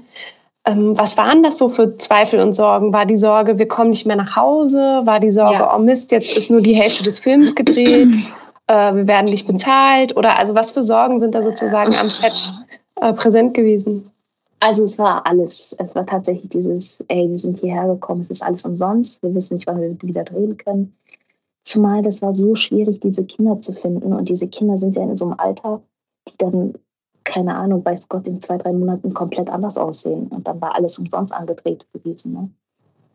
Dann zum anderen ähm, dieses, ähm, wir haben tatsächlich eine gehabt, die Produzentin, die war schon über 60. Die haben wir tatsächlich nach Hause fliegen lassen, mhm. weil sie auch äh, eine Vorerkrankung hatte. Und wir hatten wir wollten einfach nicht, dass sie, okay. dass sie, ähm, ne? Und das war dann so, dass halt auch die Bühnenbildnerin erstmal zusammengebrochen ist und das war so die stärkste bei uns in der Truppe, ne? Das war immer so die, die so die dicksten Eier nach außen hin gezeigt hat, ne? Und dann hast du halt gesehen, so die stärksten sind so zuerst zusammengefallen. Und dann war nur mein so, alle haben mich dann nur noch angeguckt, ne? Weil die Regisseurin dachte sich so, okay, wir haben eine deutsche Schauspielerin unter uns. Sie wird zuerst sagen, nein, ich bin raus, ich will zu meiner Familie.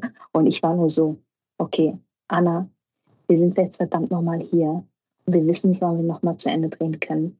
Ich bleibe hier, ich will den Film zu Ende drehen und erst wenn er im Kasten ist, verdammt nochmal, gehe ich nach Hause. Ich werde hier keinen Finger wegrühren. Ne?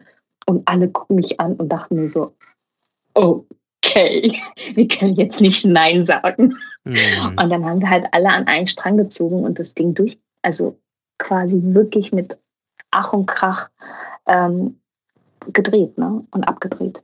Wann wart ihr fertig? Wann ist die letzte Klappe gefallen? Die letzte Klappe ist am, am 22. gefallen. Und wir haben komplett durchgedreht und es war wirklich so, da waren auch so mal Nachtdrehs, ne? so 4 Uhr morgens aufstehen, um diese zwei Szenen am Morgen zu drehen. Dann haben wir um 16 Uhr weiter gedreht. Also da war nichts mit Ausruhen oder ich muss jetzt die acht Stunden einhalten. Es war nur so, wir ziehen das Ding jetzt durch. So, ne? Und die Kinder sind jetzt hier bei uns. Es war halt auch total toll, dass die Familie gelassen, zugelassen hat, dass die Kinder für fünf Tage bei uns halt auch zu Hause sein durften in diesem Haus. Ne? Mhm mit aber, den ganzen Erwachsenen. Okay, krass. Aber das heißt, ähm, die, die Eltern haben dann die Kinder freigestellt für die Zeit für euch? Genau, genau. aber ist mit dem Onkel, genau, mit dem Onkel da gewesen. Ne? Ah ja, okay, okay. Und mhm. der hat uns auch halt geholfen im Set und so. Nee, nee, die waren halt auch mit dem Onkel. Aber es ging dann halt bei denen halt auch, war es auch schwer, ne? So nach drei Tagen haben die dann bitterlich nachts geweint und oder die haben dann nachts, haben die, also ich kenne das wirklich nur aus Filmen und wenn ich das manchmal spielen sollte, war das für mich so unnatürlich, so aus dem Schlaf heraus so, so zu schreien, ne? weil man sich im Traum so erschreckt. So, ne? mhm. ne? Und das war bei denen gang und gäbe gewesen. Ich habe ja direkt daneben geschlafen immer. Und die haben immer geschrien so, ne? Und es war für mich so, es war so schlimm, weil ich gedacht habe, Wahnsinn, ey, das, kannst du nur so machen, weil du so ganz Schreckliches erlebt hast. Ne? ich wollte gerade sagen, das war jetzt nicht der Situation geschuldet, die ihr vor nein, Ort nein, hattet, nein, sondern das eben das, was die Kinder schon miterlebt haben. Das waren tatsächlich jesidische Kinder, das waren Überlebende aus dem Shingal. Das waren einig, eine der wenigen Familien, die dieser Warnung direkt nachgegangen sind, ja, und die Familie direkt eingepackt haben und rausgefahren sind mhm. aus dem Shingal. Die anderen, das ist ja so wie im Zweiten Weltkrieg gewesen, ne? Die jüdischen Familien oder die Juden, die geglaubt haben, nee, nee, es wird schon nichts passieren, das wird sich wieder ändern, ne? Ähm, mit der Politik, mhm. äh, die dann letzten Endes in den Gaskammern dann äh, alle umgekommen sind. Und so war es dann da auch gewesen. Mhm. Die, die ähm, geglaubt haben, ach, das passiert denen da schon nicht. Ne? Ähm, die, die arabische Armee wird, die schon, äh, die irakische Armee wird sich schon beschützen nichts da. Die wurden komplett, das war ein Genozid, den kann man sich nicht vorstellen. Mhm. Komplett ausgelöscht. Okay, und ähm, habt ihr mit den, mit den Kindern und mit der Familie jetzt noch Kontakt im Nachhinein oder ja, seid ihr dann sozusagen, ich. ja? Mhm. Ja, weil ich habe dann im Nach ich habe natürlich ähm, die dann halt auch nachts, wenn die dann so geweint haben, bin ich dann auch immer hin und hat die dann getröstet. Und am Ende war das wirklich so, dass die dann mich nicht gehen lassen wollten und ich sie dann nicht. Und das war dann so, wir waren wirklich dann eine Familie gewesen, so am Ende. Ne? Und das war dann schon krass. Und wie seid ihr jetzt wieder nach Hause gekommen? Die letzte Klappe ist gefallen. Man kann ja jetzt nicht einfach sich ein Ticket buchen, online schnell mal irgendwie sich bei Oporo, Lufthansa oder wo auch immer äh, ja. sich ein Ticket holen. Was habt ihr gemacht? Genau, und das war dann halt so der letzte Höhepunkt so in unserer äh, Filmreihe, sage ich jetzt mal. Ja. Ähm, das war Wahnsinn. Ähm, wir haben einen Tag zuvor, also ich, wir hatten uns schon vorher alle, ich hatte mich zum Beispiel bei den ganzen Krisenlisten schon angemeldet gehabt und und und und ich dachte so, ja, jetzt werden die sich jetzt irgendwann doch mal melden, ne? so nach drei Wochen, nach vier Kannst Wochen. du kurz erklären, was diese Krisenlisten sind? Genau. Was, was heißt das? Einmal vom Auswärt Auswärtigen Amt gab es einmal die Elefantenliste äh, meldest du dich an und gibst dann Ausreisedatum ähm, an und ähm, generell glaube ich für den Irak musst du das eingeben, weil das halt so eine Krisen, ein Krisengebiet ist. Ne? Die heißt Elefantenliste? Ja, genau, Elefant heißt die. Okay. Ach, Elef okay, okay. Elefant. Mhm. Elefant, genau. Mhm. Ähm, und dann gab es die, ähm, die Rückholaktionliste, ne? Mhm. Die gab es dann auch. Und da habe ich mich auch angemeldet und habe dann immer von der Botschaft in Erbil immer eine äh, automatische E-Mail bekommen. So. Äh, die letzte Klappe ist gefallen. Äh, ich habe natürlich dann angefangen, alles, was ich so an Kontakten hier in Deutschland hatte, alles zu mobilisieren, was nur ging, weil ich wusste ganz genau, wenn wir jetzt nicht krass handeln, dann bleiben wir hier stecken bis keine Ahnung wann. Ne? Und ähm, die haben über ihre spanische Botschaft, also natürlich die spanischen Frauen, über die Katalanen natürlich in, in Barcelona, haben die halt viel auch ähm, äh, gemacht, natürlich in, in, ins Rollen gebracht. Und die Spanier wollten mich erstmal nicht mitnehmen. Die Deutschen waren sowieso, also ich war, ich, ich war wirklich im direkten Kontakt mit, äh, mit dem Generalsekretär von Heiko Maas, also von dem Ministerbüro. Dann war ich im direkten Kontakt mit dem Krisenstab vom Auswärtigen Amt. Wie ist das? Rufen die einen einfach an dann oder, oder hast du, die, nee, hast nee, du dich nee, durchgeklingelt? Genau. Oder? Ich habe mich, ich habe tatsächlich äh, bestimmte Kontakte halt, ich darf keine Namen nennen. Also ich nenne jetzt auch mhm. ganz bewusst keine Namen. Habe dann halt jeden geschrieben, den ich kannte, der dann halt natürlich die Politiker direkt kannten. Ne? Und, ähm, und ja, halt alles versucht. Ne? Und ähm, das war schon mal gut, dass ich bei denen überall auf der Liste war. Ne? Dann bekomme ich halt direkt einen Anruf von der Botschafterin dann irgendwann statt dieser automatischen E-Mail und von der höre ich dann nur, nee, wir können nichts machen. Versuchen Sie irgendwie ähm, in Dohuk äh, zu bleiben, Frau Ilter, ähm, weil hier nach Erbil kommen Sie auch nicht raus. Ist so, wie bitte? Deswegen werde ich angerufen. Das kann doch jetzt nicht sein. Ne? Mhm. Und das ging dann, und dann ging es los. Also und die spanischen Frauen, die haben dann, die haben dann Ding gerissen. Das war unfassbar. Die haben dann halt zum Glück, weil wir unsere Produzentin schon vorzeitig nach Spanien geschickt haben. Genau, ganz kurze Frage. Die Regisseurin und die Produktion, waren die aus Spanien oder waren die aus. Genau. Okay, gut. Also eigentlich mussten alle genau. zurück, die mit, also außer die Kinder, die da gelebt haben und die genau. Fahrer, aber die. Wir mussten alle zurück. Genau. Okay, mhm. danke. Genau. Die Kinder haben wir alle organisiert bekommen, weil, mhm. wie gesagt, die mhm. kurdische Regierung kam uns sofort entgegen. Wir haben sofort unsere Erlaubnisse bekommen. Äh, und, und konnten mit denen komplett mit diesen Dokumenten durch alle Checkpoints mhm. und die Kinder zu Hause absetzen. Ähm, natürlich hat, haben die Spanier sich halt auch auf mich verlassen. Ne? Die dachten so, Mann, wir haben eine Deutsche bei uns. Also die Deutschen lassen ja niemanden zurück, ne? so hieß es so. Ne? Und die Deutschen sind ja viel stärker hier im Irak und so ne? und viel, viel besser aufgestellt, ne? was sie halt auch so bestätigt bekommen haben von ihrem, äh, vom, vom spanischen Konsulat. Ne? So, jetzt die Geschichte ist so krass. Der Konsul, der Konsul, der spanische, der steckte im Jemen fest wegen dieser Corona-Krise, weil meine, seine Mutter gestorben ist. Er war da auf der Beerdigung, kam dann nicht mehr raus. Also war das Büro in Erbil, das Konsulat, komplett leer. Keiner durfte eh arbeiten, es war einfach leer. So, jetzt hat unsere Produzentin in Barcelona ähm, kennt direkt den, den, den, wie, wer war das, der Politiker, einen ganz, ganz wichtigen Politiker, spanischen Politiker, äh, die Mutter. Also die sind beide gut befreundet. Die macht dann Druck bei ihrem Sohn, dass der wieder beim Konsul Druck macht, dass die uns hier rausholen. Der sagt wiederum, der Konsul, ey, die spanischen Frauen holen wir raus, kein Problem, aber die Deutsche, da müssen die Deutschen sich drum kümmern. Ne? Oh. Und die meinte dann immer so, das war so richtig krass. Dann meinten die immer so zu der Regisseurin, ja, ähm, also ihr müsst euch verabschieden, ist mein letzten Endes, ähm, muss, muss, muss das deutsche Konsulat oder die deutsche Botschaft sich drum kümmern, ist jetzt eure Freundin, ja, aber verabschiedet euch von denen und alles ist gut. Und sie so, ich kann mich nicht von ihr verabschieden, verdammt nochmal, sie ist meine Hauptdarstellerin, ich kann sie hier nicht zurücklassen und das ging dann immer hin und her und her, immer bei jedem Anruf. Ja, ihr müsst euch von sie verabschieden. Sie ist keine Spanierin, ihr müsst sie da lassen. Und sie immer wieder, nein, das geht nicht. Und dann wollten die Spanier dann auch nicht mehr helfen und dann war das nur noch so.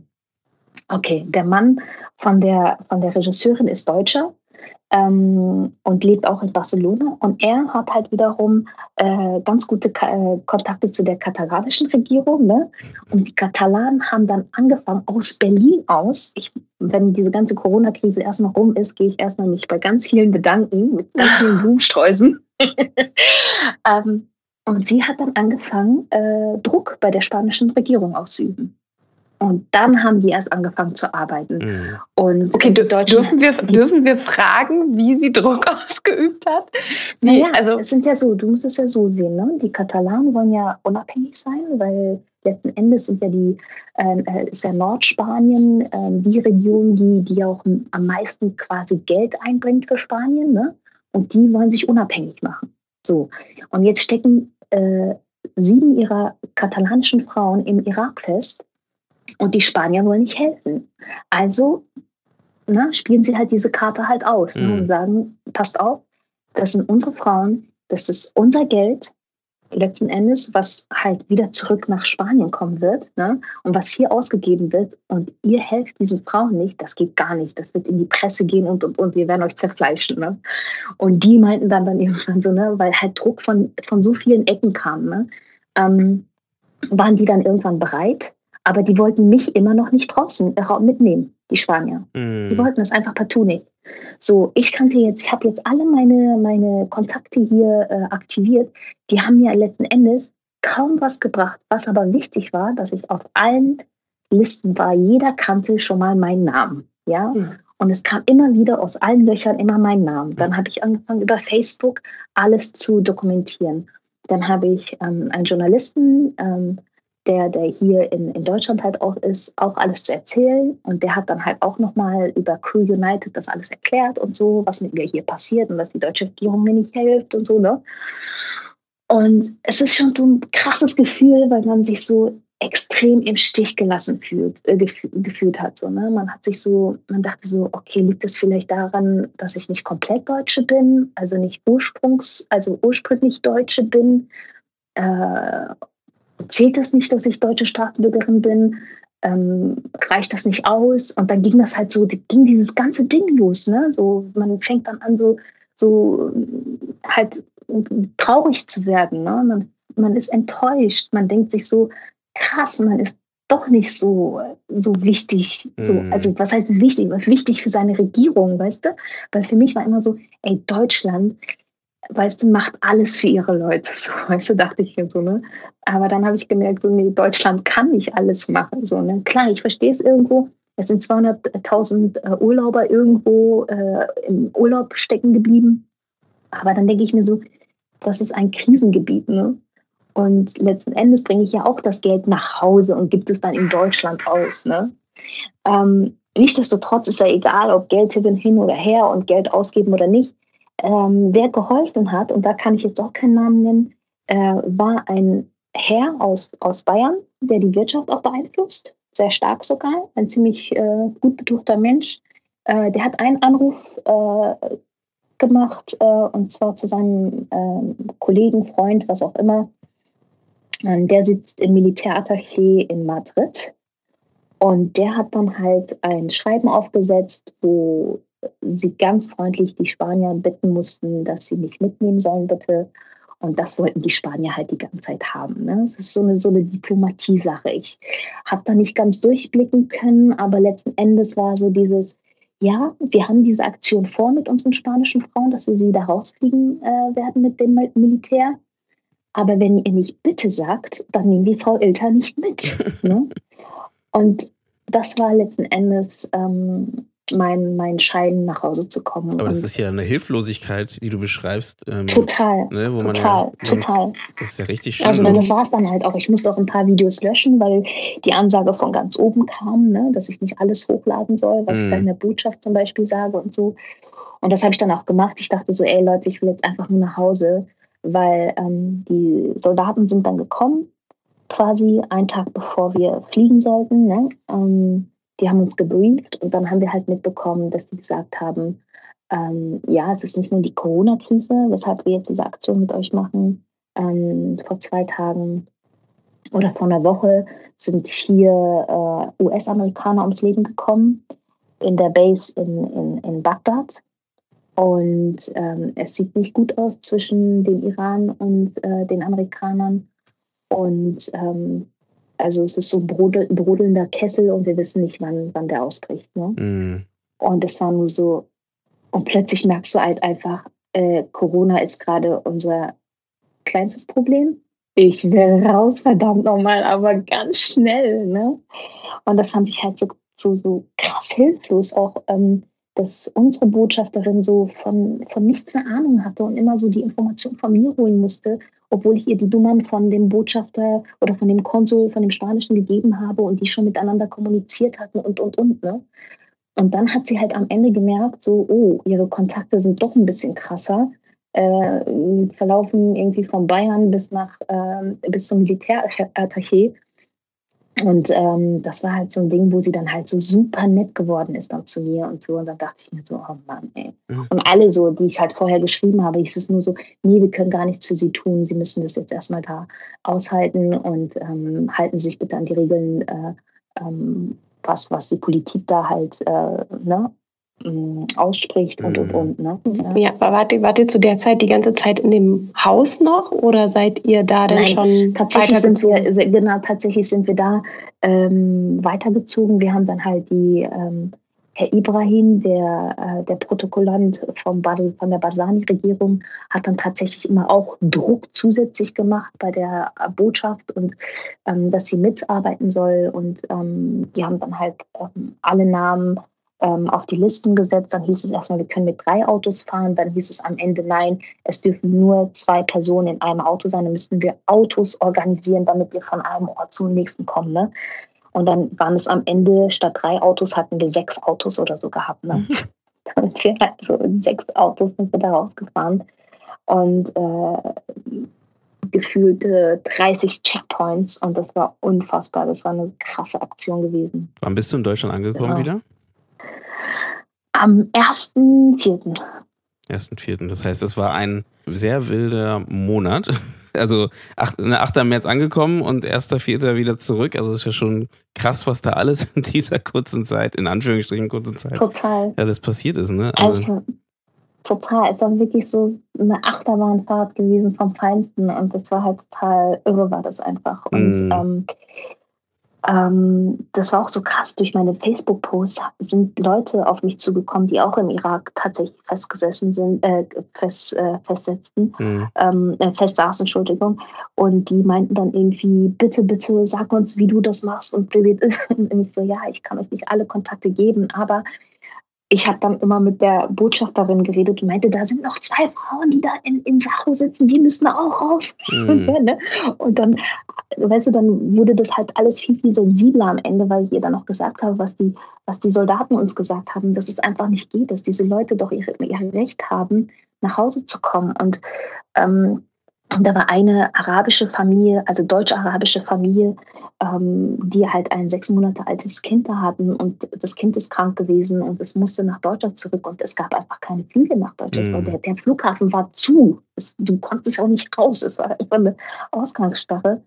Und es war einfach unfassbar, dass die Leute dann über, über Facebook dann zu mir kamen und mit, also mich angeschrieben haben und nach Hilfe gerufen haben. Ne? Und ich dann noch deren Sachen noch so gleichzeitig so bearbeitet habe und das immer weitergegeben habe. Ne?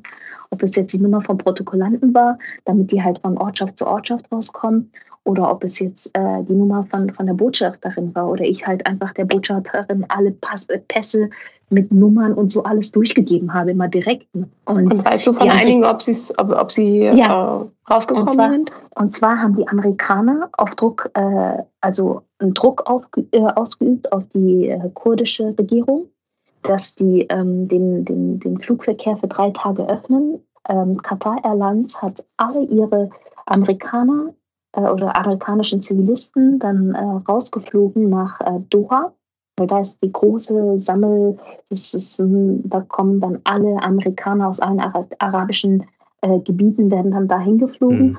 um dann halt äh, nach Amerika weiterzufliegen. Und ähm, da haben es tatsächlich diese zwei deutschen Frauen geschafft, mithilfe dem, äh, von den Protokollanten erstmal von Sacho nach Erbil zu kommen und dann in Erbil tatsächlich äh, dann einen äh, Flug haben die dann bekommen ähm, wo sie pro Person 2500 Euro bezahlt haben. Und, oh. äh, ja, und es nicht sicher war, ob sie von Doha auch tatsächlich weiter nach Deutschland fliegen durften. Mm. Wie bist du letztendlich nach Hause gekommen? Du bist ja auch nicht Business Class geflogen, sondern nee. bist ein bisschen anders. Hast was anderes gechartert. Das, ja, das war ja, das, war ja das, das Spannende an der ganzen Geschichte. Also, was haben wir da gemacht?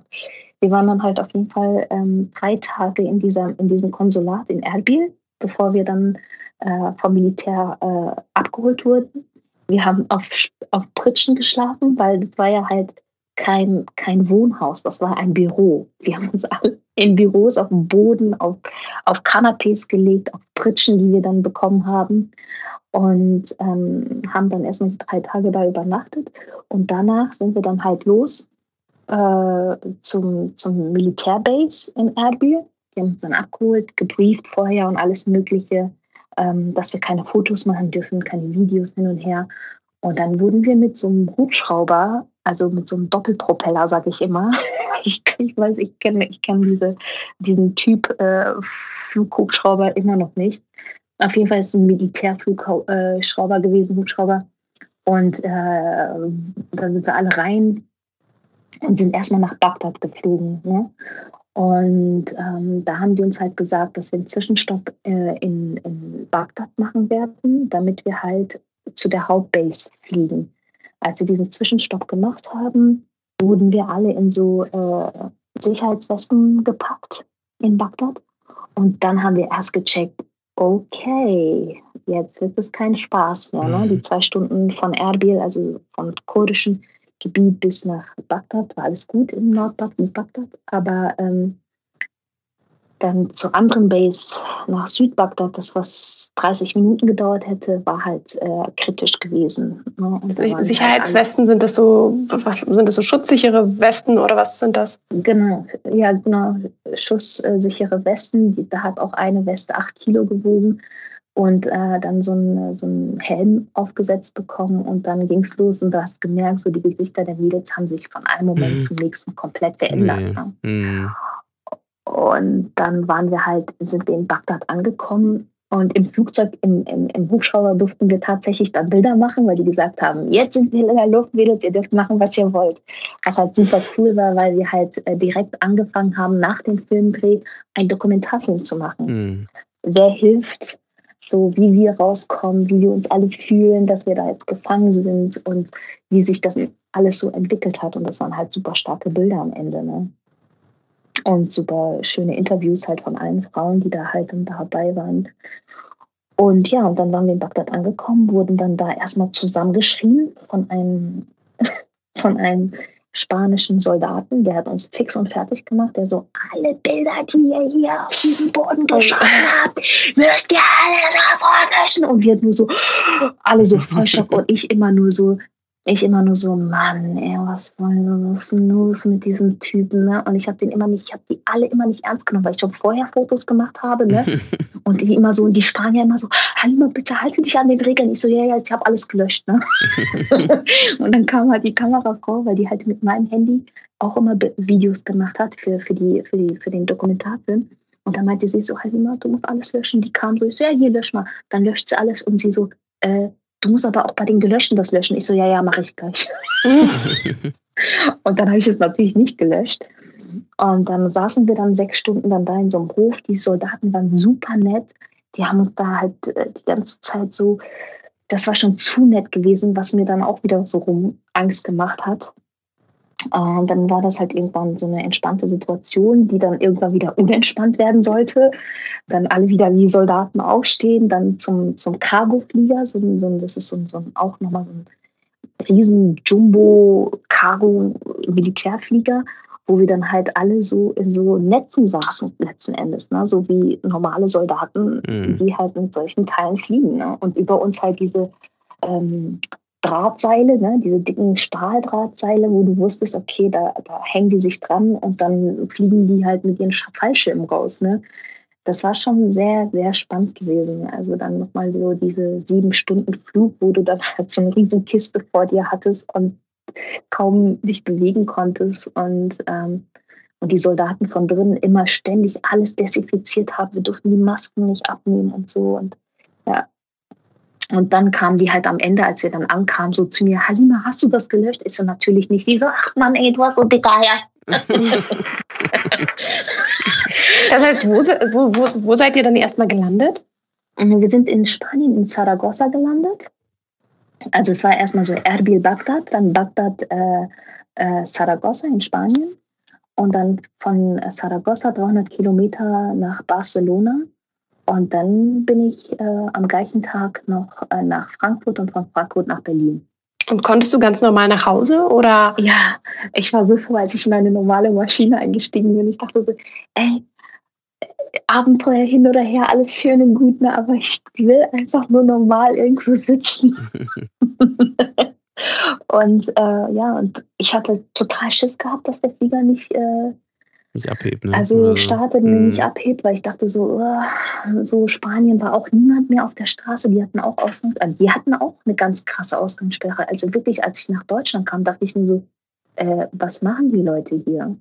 So, weil ich wohne hier auch direkt im Park und hier wird kaum Abstand gehalten. Ständig müssen hier Polizisten raus und die Leute ermahnen, wo ich dann denke so, wow, ja, also das nimmt hier nicht wirklich jeder ernst. Ne? Mhm. Mhm.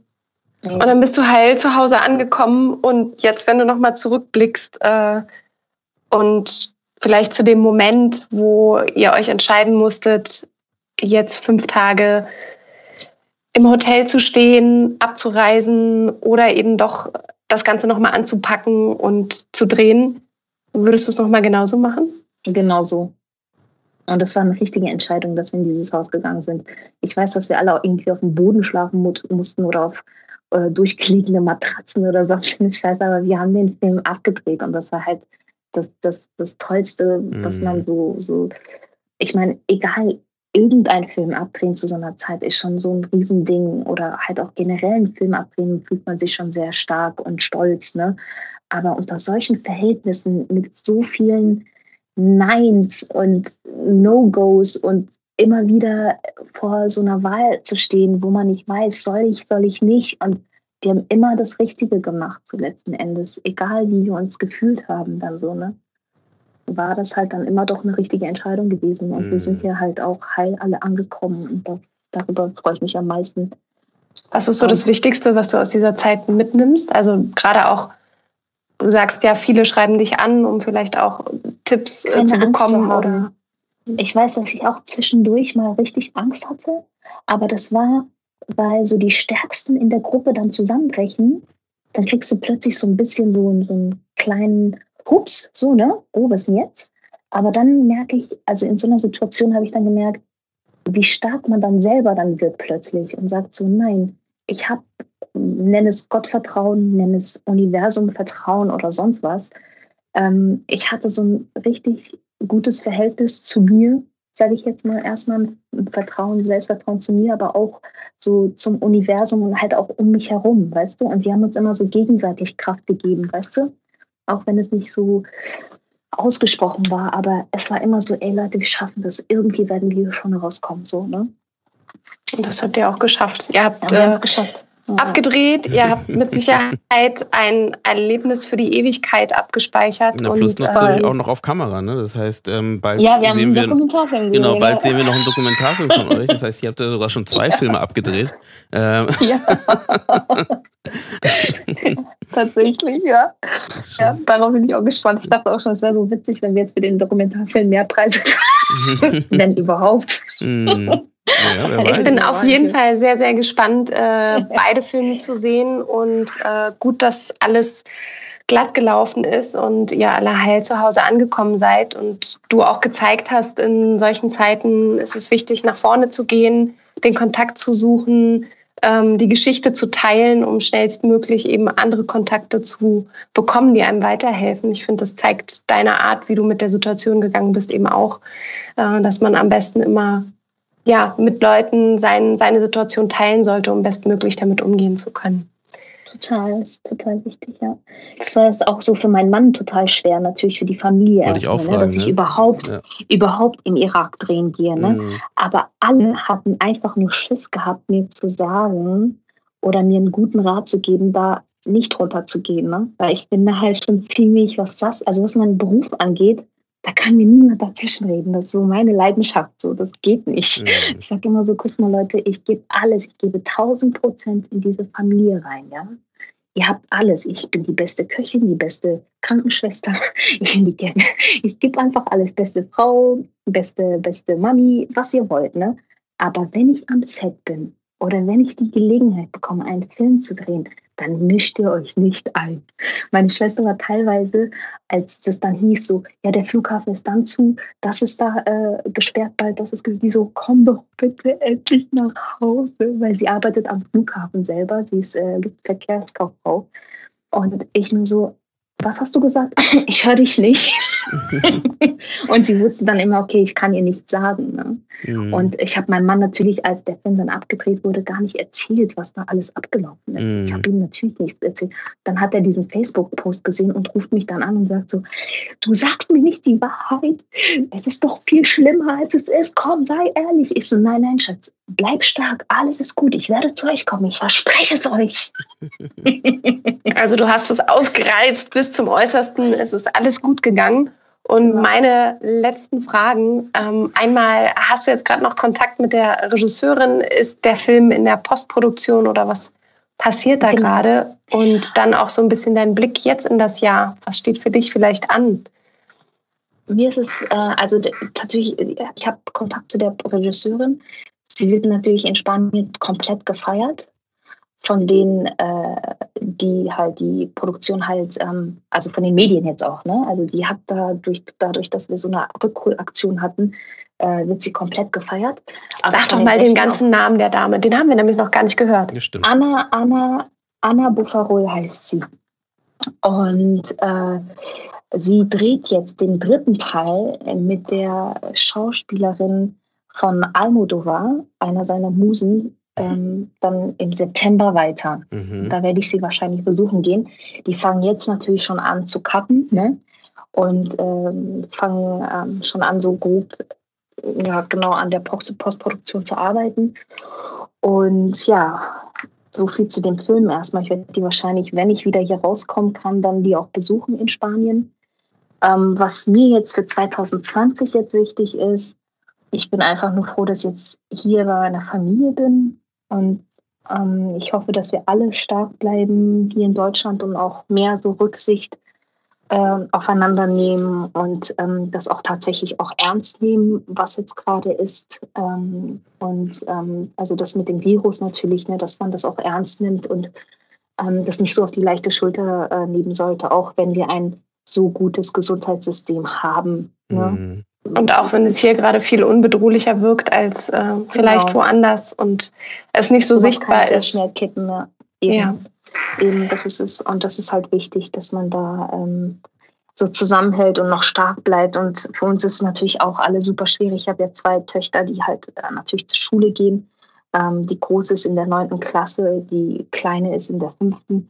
Und ich, ich finde es auch unglaublich, was die halt alles an Hausaufgaben oder halt an Sachen zu Hause machen müssen. Also du bist jetzt auch noch Lehrerin. Warst du ja ohnehin schon vorher, ne? Jetzt muss mein Mann halt Lehrer sein, Vater und Koch und das machen wir, das teilen wir uns zum Glück alles. Aber trotzdem, das ist schon eine Riesensache, ne? Und die Zeit vergeht hier auch wie im Nu, so, ne? Es ist halt so, wir haben hier ständig zu tun. Also ich habe nicht das Gefühl, das Einzige, was mich daran erinnert, dass wir halt so eine Krise haben, ist, dass die Kinder halt nicht zur Schule gehen. Aber ansonsten mit dem Kleinen, also ich habe ja einen Einjährigen, da bist du ja den ganzen Tag irgendwie beschäftigt, ne? Mit Windeln, mit rausgehen, kurz frische Luft schnappen, dann mit wieder äh, ins Bett legen, Essen machen, Essen den geben. Ne? Das ist halt so, du hast da halt schon deinen Alltag halt auf jeden Fall, was noch abläuft. Dann bedanke ich mich erstmal ganz, ganz herzlich für die Geschichte, die du uns mitgebracht hast. Ich wünsche dir und deiner Familie ganz viel Kraft. Äh, vielen Dank auch für deine kraftvollen Worte. Ähm, wir sehen uns hoffentlich oder hören uns. Wir sehen uns ja jetzt leider gerade nicht, aber hoffe, dass wir uns äh, bald wiedersehen. Gerne würde ich dann auch ähm, mit dem wunderbaren Film, mit dem ich dich Anfang des Jahres kennenlernen durfte, Gian von Suhela Schwenk, gerne zu uns einladen, dass wir da auch einfach noch mal ein bisschen mehr in die Tiefe gehen was äh, deine vielfältigen Charaktere und Figuren angeht und ähm, da zusammen nochmal ins Gespräch kommen. Ja, Eugene, schön. Mhm. Was, was hast du noch zu sagen? Wir haben immer so ein paar Endschlussworte, die natürlich betreffen, bitte liked uns, bitte hört uns auf Spotify, auf unserer Seite, unterstützt uns via PayPal und Steady. Ähm, nee, also, äh, so viel gibt's da gar nicht mehr zu sagen. Ähm, genau, wie du schon gesagt hast, also gerne unterstützen. Wir sind bei Steady. Ihr könnt uns da auch gerne ein Dankeschön dalassen, ähm, wenn ihr das gut findet, was wir machen. Das würde uns natürlich auch freuen. Und ihr ähm, findet uns, wie Susanne gerade schon gesagt hat, bei den gängigen äh, Plattformen wie Instagram, Facebook und ähm, Spotify, iTunes und allem, was dazu gehört. Und wenn ihr natürlich irgendeine Frage habt, irgendeine Idee habt, irgendein Thema habt, irgendwas, was euch durch den Kopf geht, dann ähm, haltet euch nicht zurück und schreibt uns gerne an comment.indiefilmtalk.de und ähm, wir freuen uns da auf jede Nachricht von euch, gerne auch Feedback oder Ideen oder Themen oder vielleicht auch ähm, an oder einfach nur eine Frage, die ihr vielleicht der Halima stellen wollt, auch gerne dort rein und wir leiten das natürlich auch gerne weiter. Genau, mehr kann ich fast gar nicht mehr sagen. Ich fand, wie gesagt, ich finde es super spannend, was du da mitgenommen hast und äh, ich hoffe natürlich, dass die Zuhörer auch ähm, Spaß oder Spaß kann man vielleicht nicht sagen, aber interess interessiert gefolgt sind und vielleicht ein bisschen Spaß gehabt haben und und trotzdem einfach vielleicht was für sich mitgenommen haben. Das ist so, worauf ich hinaus möchte. Ein bisschen einen anderen Blick bekommen. Vielen, vielen Dank für deine starke, herzliche, offene Art, Hadima. Und ähm, ich wünsche dir jetzt erstmal noch einen schönen Abend und auch den Zuhörern und Zuhörerinnen da draußen alles Gute. Bis zum nächsten Mal.